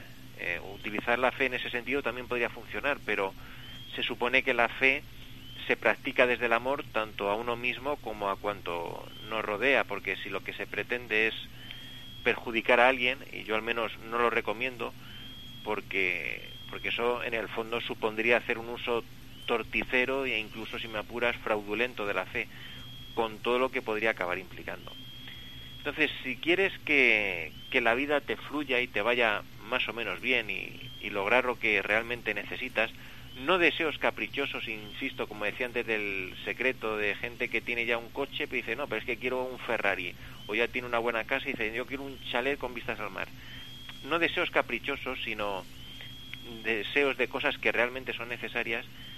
Para que eso funcione, es fundamental eh, actuar con respeto, con paciencia, con amabilidad y con gratitud. Y quiero recalcar especialmente los conceptos de, de amabilidad y de gratitud. Amar y dar gracias. Eh, parece muy simple, pero nos cuesta mucho, porque conseguir vibrar en respeto, en paciencia, en amabilidad y en gratitud, sobre todo, suena muy bien, pero lograrlo durante la mayor parte del día es muy complicado porque, bueno, pues te ocurrirá a ti, Javier, le ocurrirá a Emilio y a muchos oyentes, pues que la mente la cabeza se nos dispara. Estamos secuestrados mentalmente por mil y una cosas y así es imposible alcanzar el estado deseable para que se pueda materializar eh, lo que deseamos con nuestra fe. Eh, a mí me gusta mucho lo que escuché en una conferencia de un, de un señor de Brahma Kumaris que decía que, que el público estaba allí de cuerpo presente pero de mente ausente. O sea, realmente la mente nos divaga mucho y con esto no estoy diciendo que, tengamos que retirarnos un año al Tíbet. Estaría bien, pero bueno, no todo el mundo puede permitirse retirarse un año al Tíbet ni hacerse monje cartujo. Pero no estaría mal tampoco, ¿no, Fernando? No, estaría mal, aunque en Motril me han dicho que tampoco es un mal sitio para retirarse. Emilio, si tú vives allí, por algo será. Sí, sí. Además, te digo que es una maravilla y lo recomiendo a todo el mundo. Pero volviendo un poco al tema, Fernando. Eh, creo que no solamente la tecnología es lo que nos está haciendo mucho daño actualmente. Eh, no nos deja pensar, piensa por nosotros, nos conduce como quiere, pero hay también un aspecto que también duele, que es el mercantilismo, ¿no? Hombre, por supuesto, por supuesto, es decir, el tanto tienes, tanto vales, y, que eso además eh, la tecnología a través de, las redes sociales, por ejemplo, pues está también fomentando el, la competitividad entre nosotros, porque claro, si ves que, que fulanito pues eh, ofrece una imagen, cuelga en sus redes sociales una imagen de que está en Punta Cana, dice, pues yo qué menos que ir el año que viene a Punta Cana, eh, o si fulanito se ha comprado un coche, pues yo me tengo que comprar un coche mejor. Entonces, eso también nos, nos altera mucho, el, el, el, no conformarnos un poco con lo que tenemos a nivel económico, siempre y cuando tengas tus necesidades básicas cubiertas, lógicamente. Pero muchas veces la codicia, el querer más, querer más, querer más, pues eso evidentemente nos hace que, nos alejemos de nuestro centro. En eso tienes toda la razón, Emilio. Pero aparte de eso, ¿por qué no nos fijamos también, ya de camino que nos fijamos en que el vecino tiene un, un coche mejor que el nuestro y queremos superarlo? Podíamos mirar también lo que hace el Padre Ángel, por ejemplo, o cualquiera otro de los que se dedican a la Calcuta, etcétera, ¿por qué no nos fijamos en esta y le damos también más amor a la gente, más cariño y más comprensión, que también sería una buena salida, ¿no? Sí, y sería una buena salida mm, para, para los demás y para nosotros mismos, porque el error muchas veces es pensar que nos podemos eh, realizar eh, solo a través de nosotros mismos, cuando realmente eh, cuando uno mejor se puede sentir realizado es cuando puede, eh, lo que tiene dentro, sea lo que sea, compartirlo con los demás. Esa es la, la clave.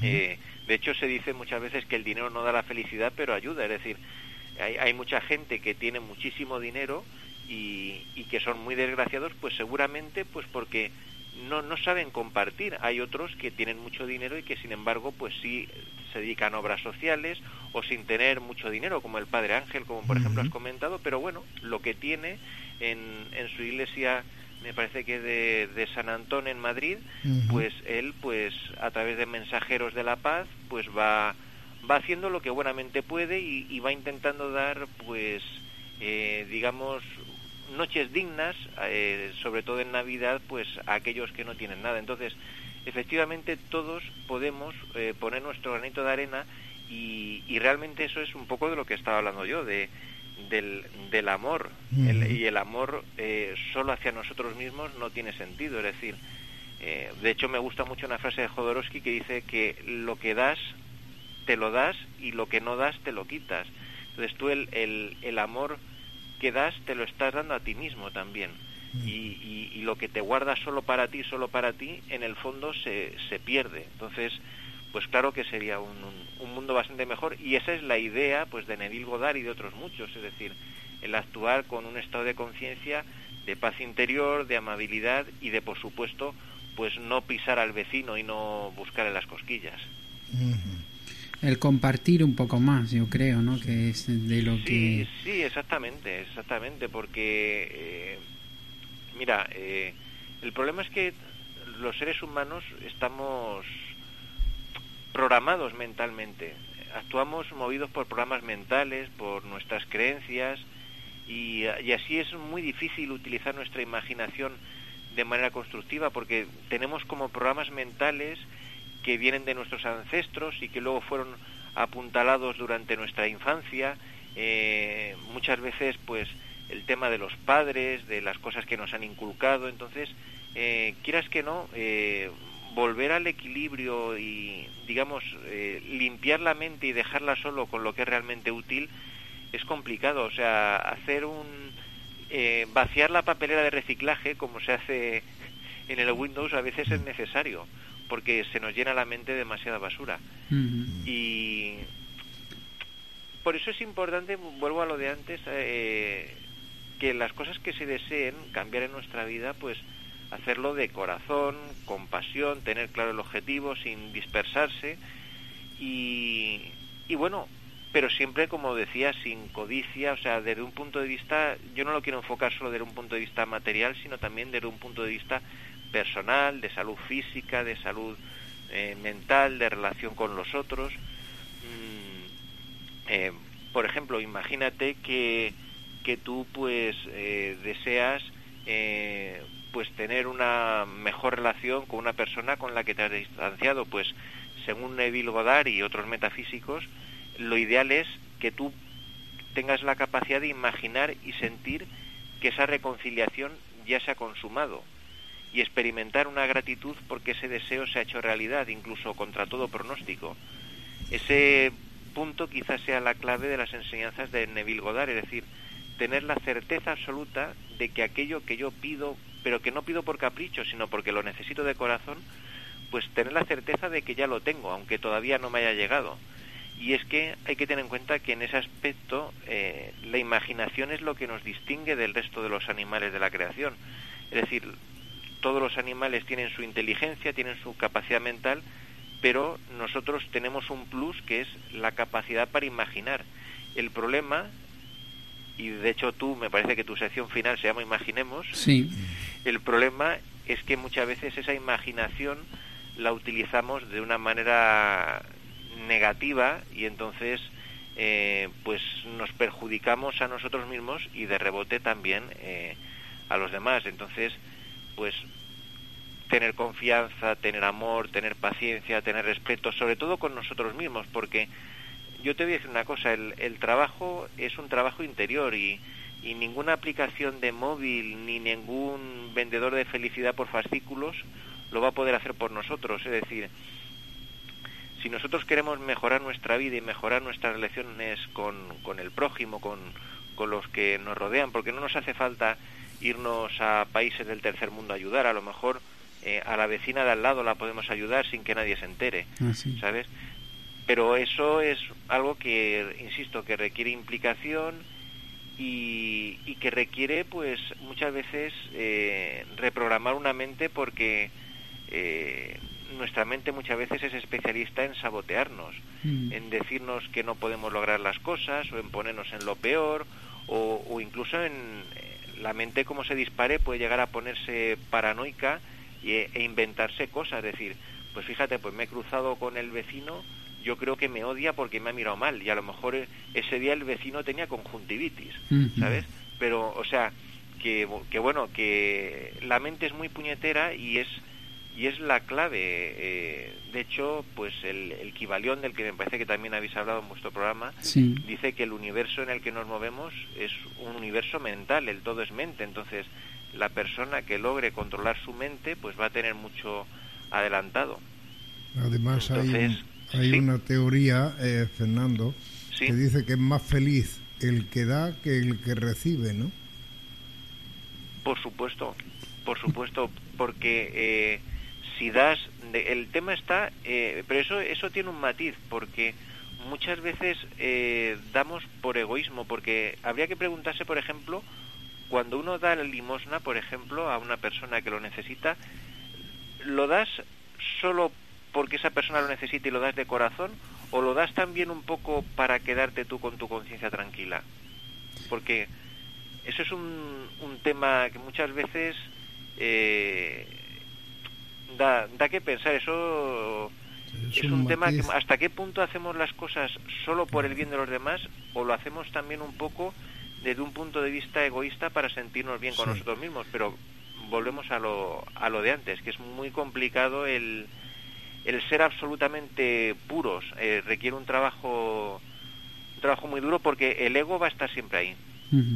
Depende, como se suele decir también, de lo que se dé, ¿no? En este caso, el ejemplo de la limosna, eh, lógicamente, mm, puede generar mucha más duda, ¿no? En cierta forma, cuando la das por eh, algo que tú quieras tapar, ¿no? A ti mismo, ¿no? Y compensarlo de otra forma, a cuando das, pues, ¿qué te digo yo? Pues como en este caso damos Emilio y yo en este con el programa cada miércoles, ¿no? Que lo damos todo, como se suele decir, pero dándolo porque disfrutamos compartiendo con la gente, ¿no? Ahí se nota ese matiz que es diferente. O yo, por ejemplo, en mi trabajo, yo con mi trabajo disfruto muchísimo, ¿por qué? Porque mm, doy a los demás en cierta forma, ¿no? Y, claro, evidentemente, o sea, mm, es que eh, es a ti lo que te hace ver si estás dando bien, entre comillas, o estás dando mal, es cómo te sientes tú.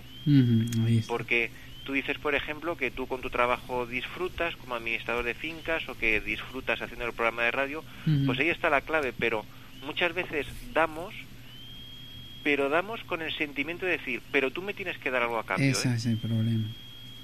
Entonces, ahí ya, ahí ya eh, no estás dando con amor o desinteresadamente o disfrutando, sino que ahí eh, veladamente hay un chantaje.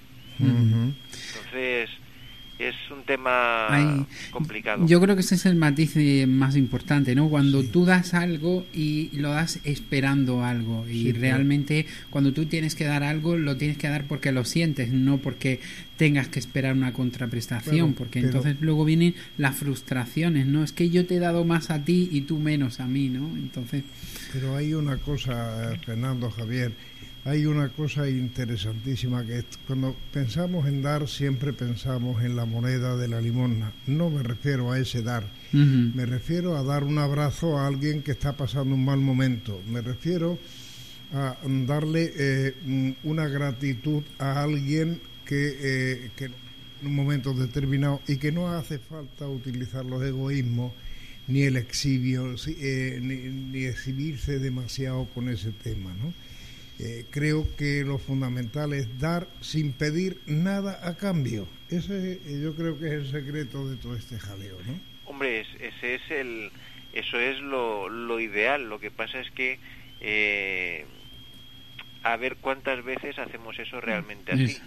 es que ese es el, el tema, o sea, porque puedes decir, bueno, yo doy y doy generosamente, pero a lo mejor doy generosamente un 80%, pero hay un 20% de mí de decir, sino esta persona otra que de alguna forma me repercuta. Entonces, claro, el altruismo absoluto es, es el estado es el estado ideal y no, no hablamos solamente, como dice Emilio, del aspecto económico, sino en general en las relaciones humanas, un, un abrazo, apoyar a una persona, hacerle un favor, o sea, no, no cuestiones estrictamente crematísticas.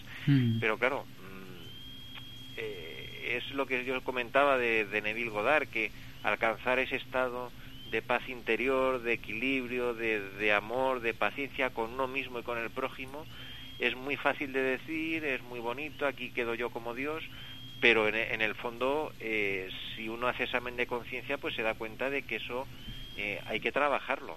O sea, que eso no, es tan fácil. Llevarlo a la práctica es complicado, como tú.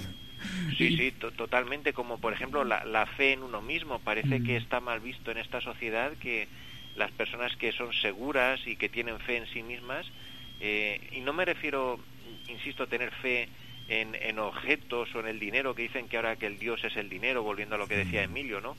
Sino personas que, que parece que, que, no está bien visto la persona que cree en sí misma, pero una persona que se ha trabajado a sí misma, eh, pues va a estar feliz y va a estar en equilibrio independientemente de lo que digan los demás, independientemente de las opiniones de terceros, porque claro, también estamos muy acostumbrados a, estar un poco a merced en, esta sociedad de las opiniones de, de, los demás. Parece que se buscan más que seamos gregarios y que deleguemos en terceros, ya sean, pues yo que sé, jefes, políticos, líderes religiosos, espirituales o incluso youtubers.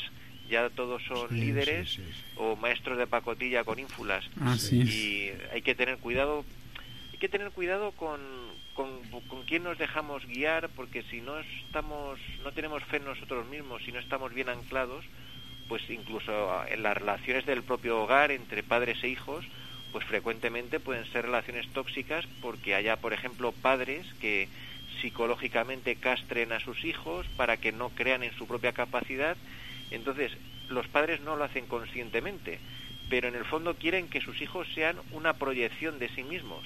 Y por eso hay mucha gente joven que acaba perdiéndose en el camino, porque ya no saben ni, ni quiénes son.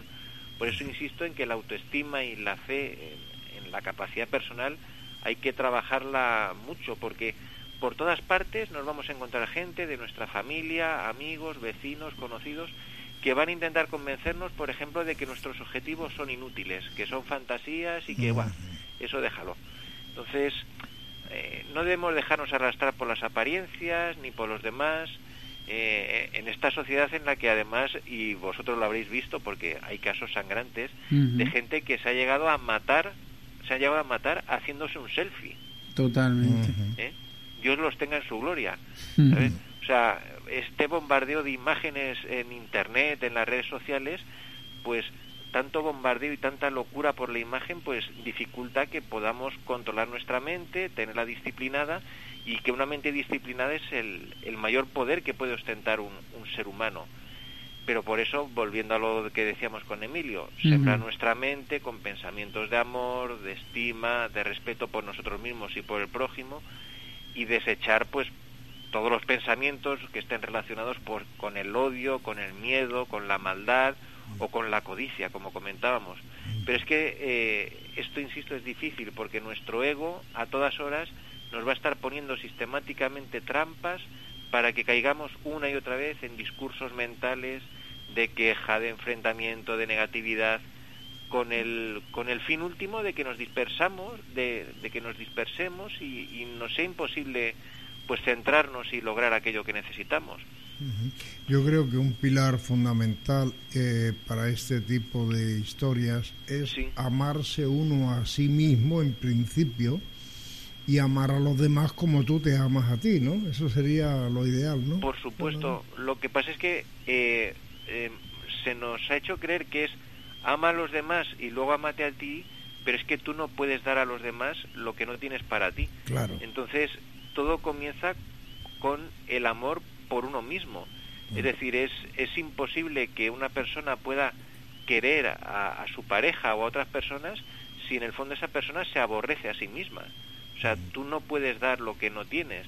Yo no te puedo dar a ti eh, una manzana si yo no tengo una manzana. Entonces, Lógico. si yo no tengo a, amor en mi interior, pues ¿qué amor puedo dar? Entonces, eh, es... Eh, bueno, y además lo decía Jesucristo, los mandamientos se resumen en dos, amarás a Dios sobre todas las cosas y al prójimo como a ti mismo, a ti pero mismo. parece que, que lo del como a ti mismo, eso a coletilla parece que se olvida, pero es que en, todo empieza por ti mismo, si tú no estás bien, es que difícilmente le puedas contaminar felicidad a los demás, ¿no? Si tú no eres es, feliz. Es imposible. Además, otra cosa también que está muy arraigada en nuestra sociedad, en nuestra sociedad es el sentimiento de culpa, Emilio. El, uh -huh. el, un ser humano que, que, esté en paz consigo mismo y que se haya perdonado, porque todos tenemos cosas que perdonarnos, uh -huh. pues podrá estar en paz con, con los que le rodean. Pero si tú no estás en paz contigo mismo, pues vas a discutir con el primero que se te cruce por la esquina, aunque no te haya hecho nada. Sí, o sea, es, es, así. Y, y, es el tema de estar en paz con uno mismo, quererse, perdonarse, es importante porque eh, todos hemos cometido errores, incluso do, vosotros dos que parecéis buenas personas, seguro que también alguno habréis cometido. Hemos hecho lo nuestro sí. también. A, a alguno. Pero en el fondo a que vosotros dos siempre hicisteis las cosas lo mejor que pudisteis en ese momento.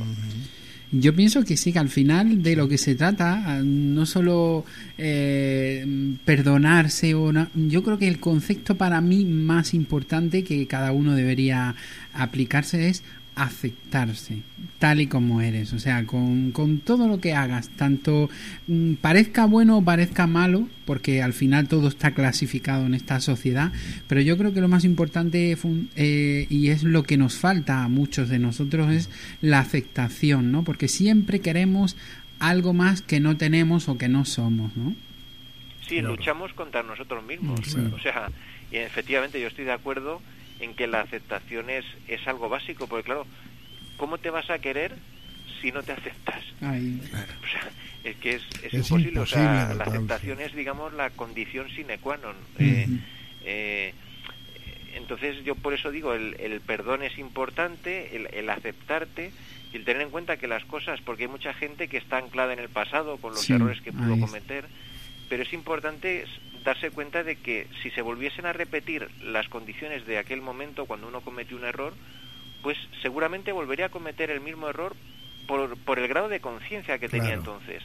Entonces casi tiene que dar gracias a ese error que cometió porque le ha servido para aprender y tener ahora otro, otro grado de, de conciencia. Porque ese es un problema que hay muy grande en esta sociedad, el sentimiento de culpa que hace que, que muchas veces el rencor y el odio anide en nuestro corazón y entonces pues sea imposible alcanzar una vibración que nos permita elevarnos un poquito por encima de lo mundano y alcanzar un estado eh, suficiente de, de, felicidad y de abundancia que todos nos merecemos.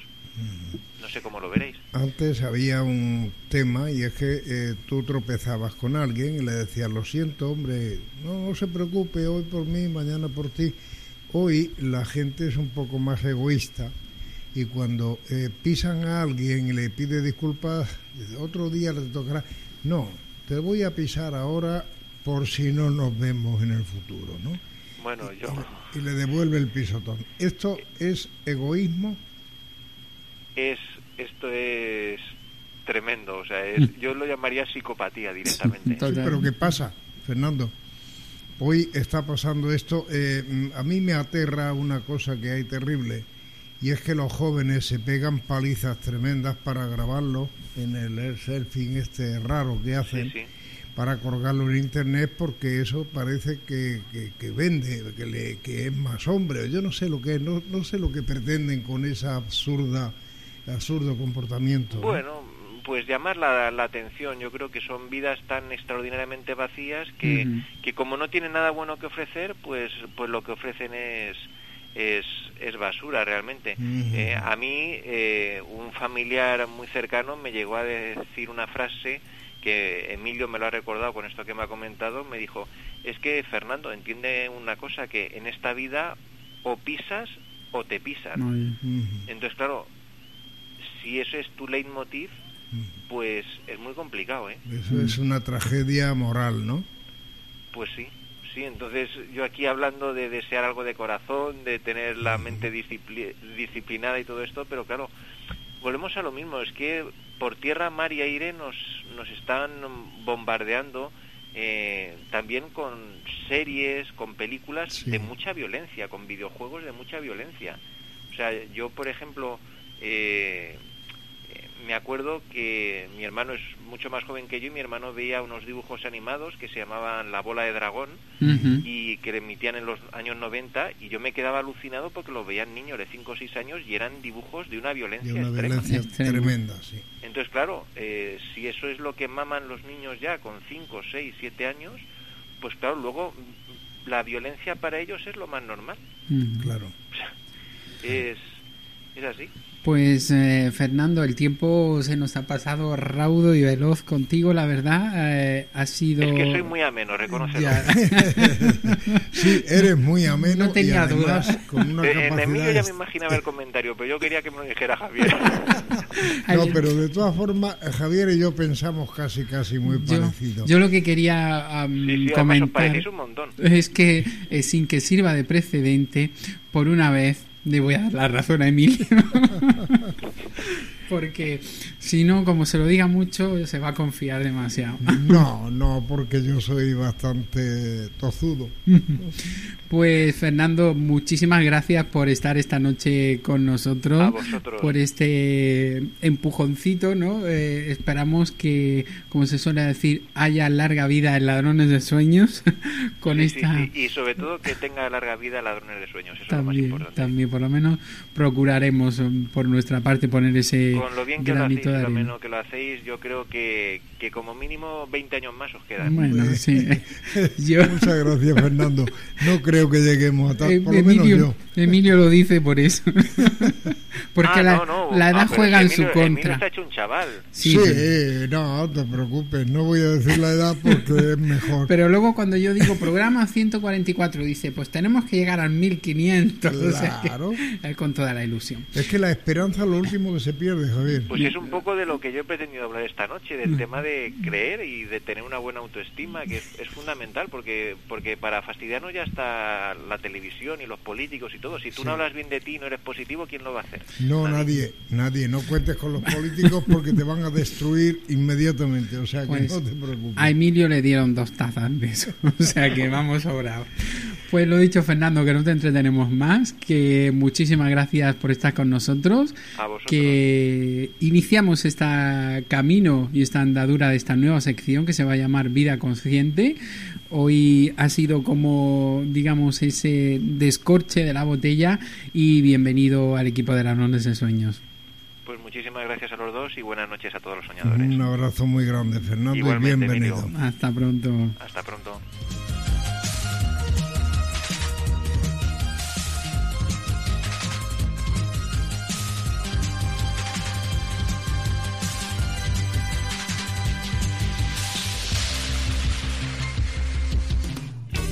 ¿Quieres respuestas? Escucha, ladrones de sueños. Ladrones de sueños. You are now hearing Dream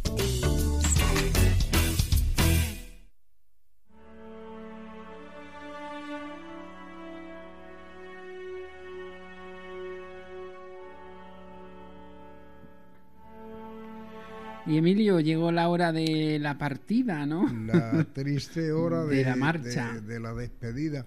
Yo de todas maneras creo que esta noche ha sido muy, muy, muy, muy, muy honda, muy buena. Eh, espero que los oyentes nuestros que nos quieren tanto y nosotros a ellos, les haya parecido también una hora extraordinaria la que hemos pasado, ¿verdad? Eh, no vayáis porque ahora después queda, como no, eh, nuestro queridísimo Javier con las reflexiones. Pero yo ya sí me despido de todos vosotros, deseando que paséis una semana feliz y que se cumplan todos vuestros deseos en esta semana. Hasta el miércoles próximo. No tiene gana Emilio de irse. No, se nota, no se nota, no se nota que tiene gana de irse. Hoy directamente ya en fin, bueno, yo antes de marcharnos y como siempre daros las gracias a todos los que habéis estado ahí con nosotros escuchándonos en directo, que sois como siempre muchos los que nos acompañáis eh, cada noche, como pues eh, mandar un saludo a esos nuevos soñadores que día a día se van incorporando a nuestra página, a nuestro grupo de Facebook, como Antonio Jesús Sánchez, Judita Violi, Rigo Moreno, Carlos Pérez o Evelyn García. A todos ellos, bienvenidos a, esta pequeña familia, esta casa que es de todos y con la que tratamos compartir un poquito más eh, cada día. Pues eh, lo dicho, como siempre, un saludo muy especial también para todos aquellos que no podéis estar escuchándonos en riguroso directo, pero que lo haréis luego a través de las distintas plataformas en las cuales nos emiten como siempre, pues a todos vosotros, aunque no estéis aquí ahí viviendo el momento día a día, también nos acordamos de vosotros y desde aquí os mandamos un cariñoso saludo a, todos por estar ahí una semana más. Nos volvemos a encontrar el próximo miércoles a la misma hora. Y ahora nos quedamos con esa breve reflexión que hoy mira por donde yo siempre lo digo, Emilio. No sé por qué, pero se, mira que las piensas y luego el programa va por un lado, pero, oye, pero luego al final todo se engancha. Al ¿eh? final no sé por qué hay siempre como si hubiéramos hecho un guion anteriormente. como si todo estuviera preparado, preparado, pues al final no sé de qué forma, porque hoy la reflexión vamos a darle una vuelta de tuerca y vamos a pensar un poquito sobre esto último que hemos comentado con Fernando y que hemos hablado también parte con Cristina, en fin, eh, un poquito de todo. Así que atentos a ello y nos volvemos a encontrar la próxima semana. Buenas noches. Feliz semana.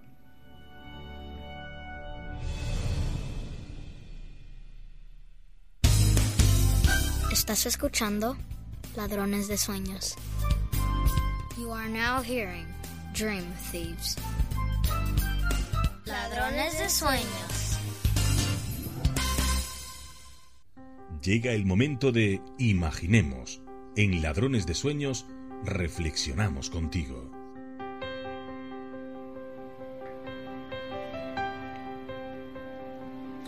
Soñador, hoy quiero compartir contigo una inquietud que muchas veces a lo largo de la vida me he planteado y aún hoy mm, sigo sin encontrar la respuesta. O quizás más que la respuesta, algo que me haga pensar que es así y no hay nada más detrás de ello. ¿Por qué nunca se consigue una tranquilidad o estabilidad mental que haga que no nos inquietemos ante cualquier situación que vivimos?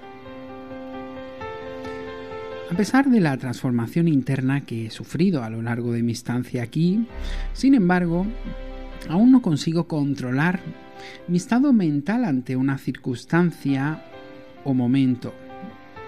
Siempre nos sentimos inquietos ante cualquier situación que va a ocurrir. Pensamos, me irá bien, me irá mal, ¿qué ocurrirá?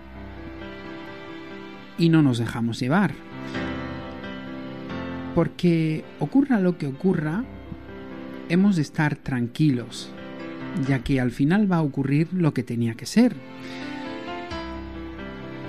Siempre me ha parecido muy curioso en el ser humano la cantidad de situaciones que puedes llegar a experimentar en segundos ante un hecho o una situación inminente a vivir. Seguro que te ha pasado multitud de ocasiones, ante un encuentro o una reunión. Por tu mente, antes de que ocurra nada, han pasado multitud de alternativas.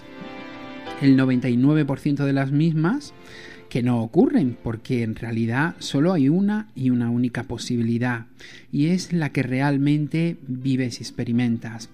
Es como cuando juegas a la lotería y solo puede salir un número. A veces experimentar este tipo de sensaciones o experiencias previas nos hacen sentirnos tan mal que cuando vives lo que realmente ocurre de verdad, estás ya tan obsesionado e intoxicado que apenas disfrutas del momento real que de verdad vives. A pesar de todo, nuestra vida es la que es y no hay otra posibilidad que vivirla en toda su intensidad.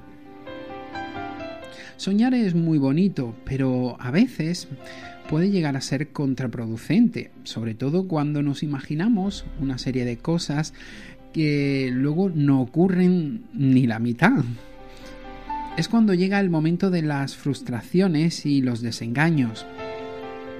Y como somos expertos en echarnos todo encima, llega un momento que cuanto más nos cae, pues más queremos. Y es que somos un poco masocas. Y en realidad, ¿por qué te cuento yo todo esto? Realmente porque quizás del análisis de este pensamiento podemos llegar a concluir algo positivo y es que de todas las posibilidades que podemos experimentar o vivir ante un hecho o situación de nuestra vida, solo va a ocurrir una, y no es aquella que nosotros hemos elegido o decidido sabiamente en ese momento, sino aquella que en ese momento nos toca vivir simple y llanamente. En muchas ocasiones hemos hablado ya sobre la existencia de nuestro destino, y que al final aquí estamos para desempeñar un papel o seguir un camino ya previamente establecido. Y es que si te fijas un poco en las señales que tu vida te pone, puedes llegar a entender por qué ocurre una cosa y no la otra. A pesar de que puedas acariciar algo que estás deseando que llegue y no llega, puedes pasarte más de media vida deseando algo con toda tu intensidad que si no forma parte de tu destino o tu camino, no va a llegar. Con esto no quiero decir que no desistas ante cualquier deseo, sino todo lo contrario. Lo que no debes es amargarte si algo que deseas no te llega. Si forma parte de tu vida y de tu destino, en un momento u otro llegará. Si no, simplemente déjalo correr y no lo conviertas en un martirio. Ya sea encontrar una pareja, tener un hijo, conseguir un ascenso, etc. A veces nos aferramos a sueños o deseos que pueden ser nuestra peor pesadilla. Por eso hoy en Imaginemos quiero invitarte a aceptar todo aquello que tienes hoy y que te acompaña. Y como es algo cotidiano para ti, no le das el valor que tiene. Hay muchas personas que no tienen nada de lo que tú posees o que tienen todo aquello que tú deseas y sin embargo son iguales de infelices que tú. Debemos empezar por valorar y apreciar todo aquello de lo que disfrutamos día a día, aunque solo sea levantarnos cada mañana. Piensa en ello y te darás cuenta de lo afortunado o afortunada que eres. Buen deseo, soñador.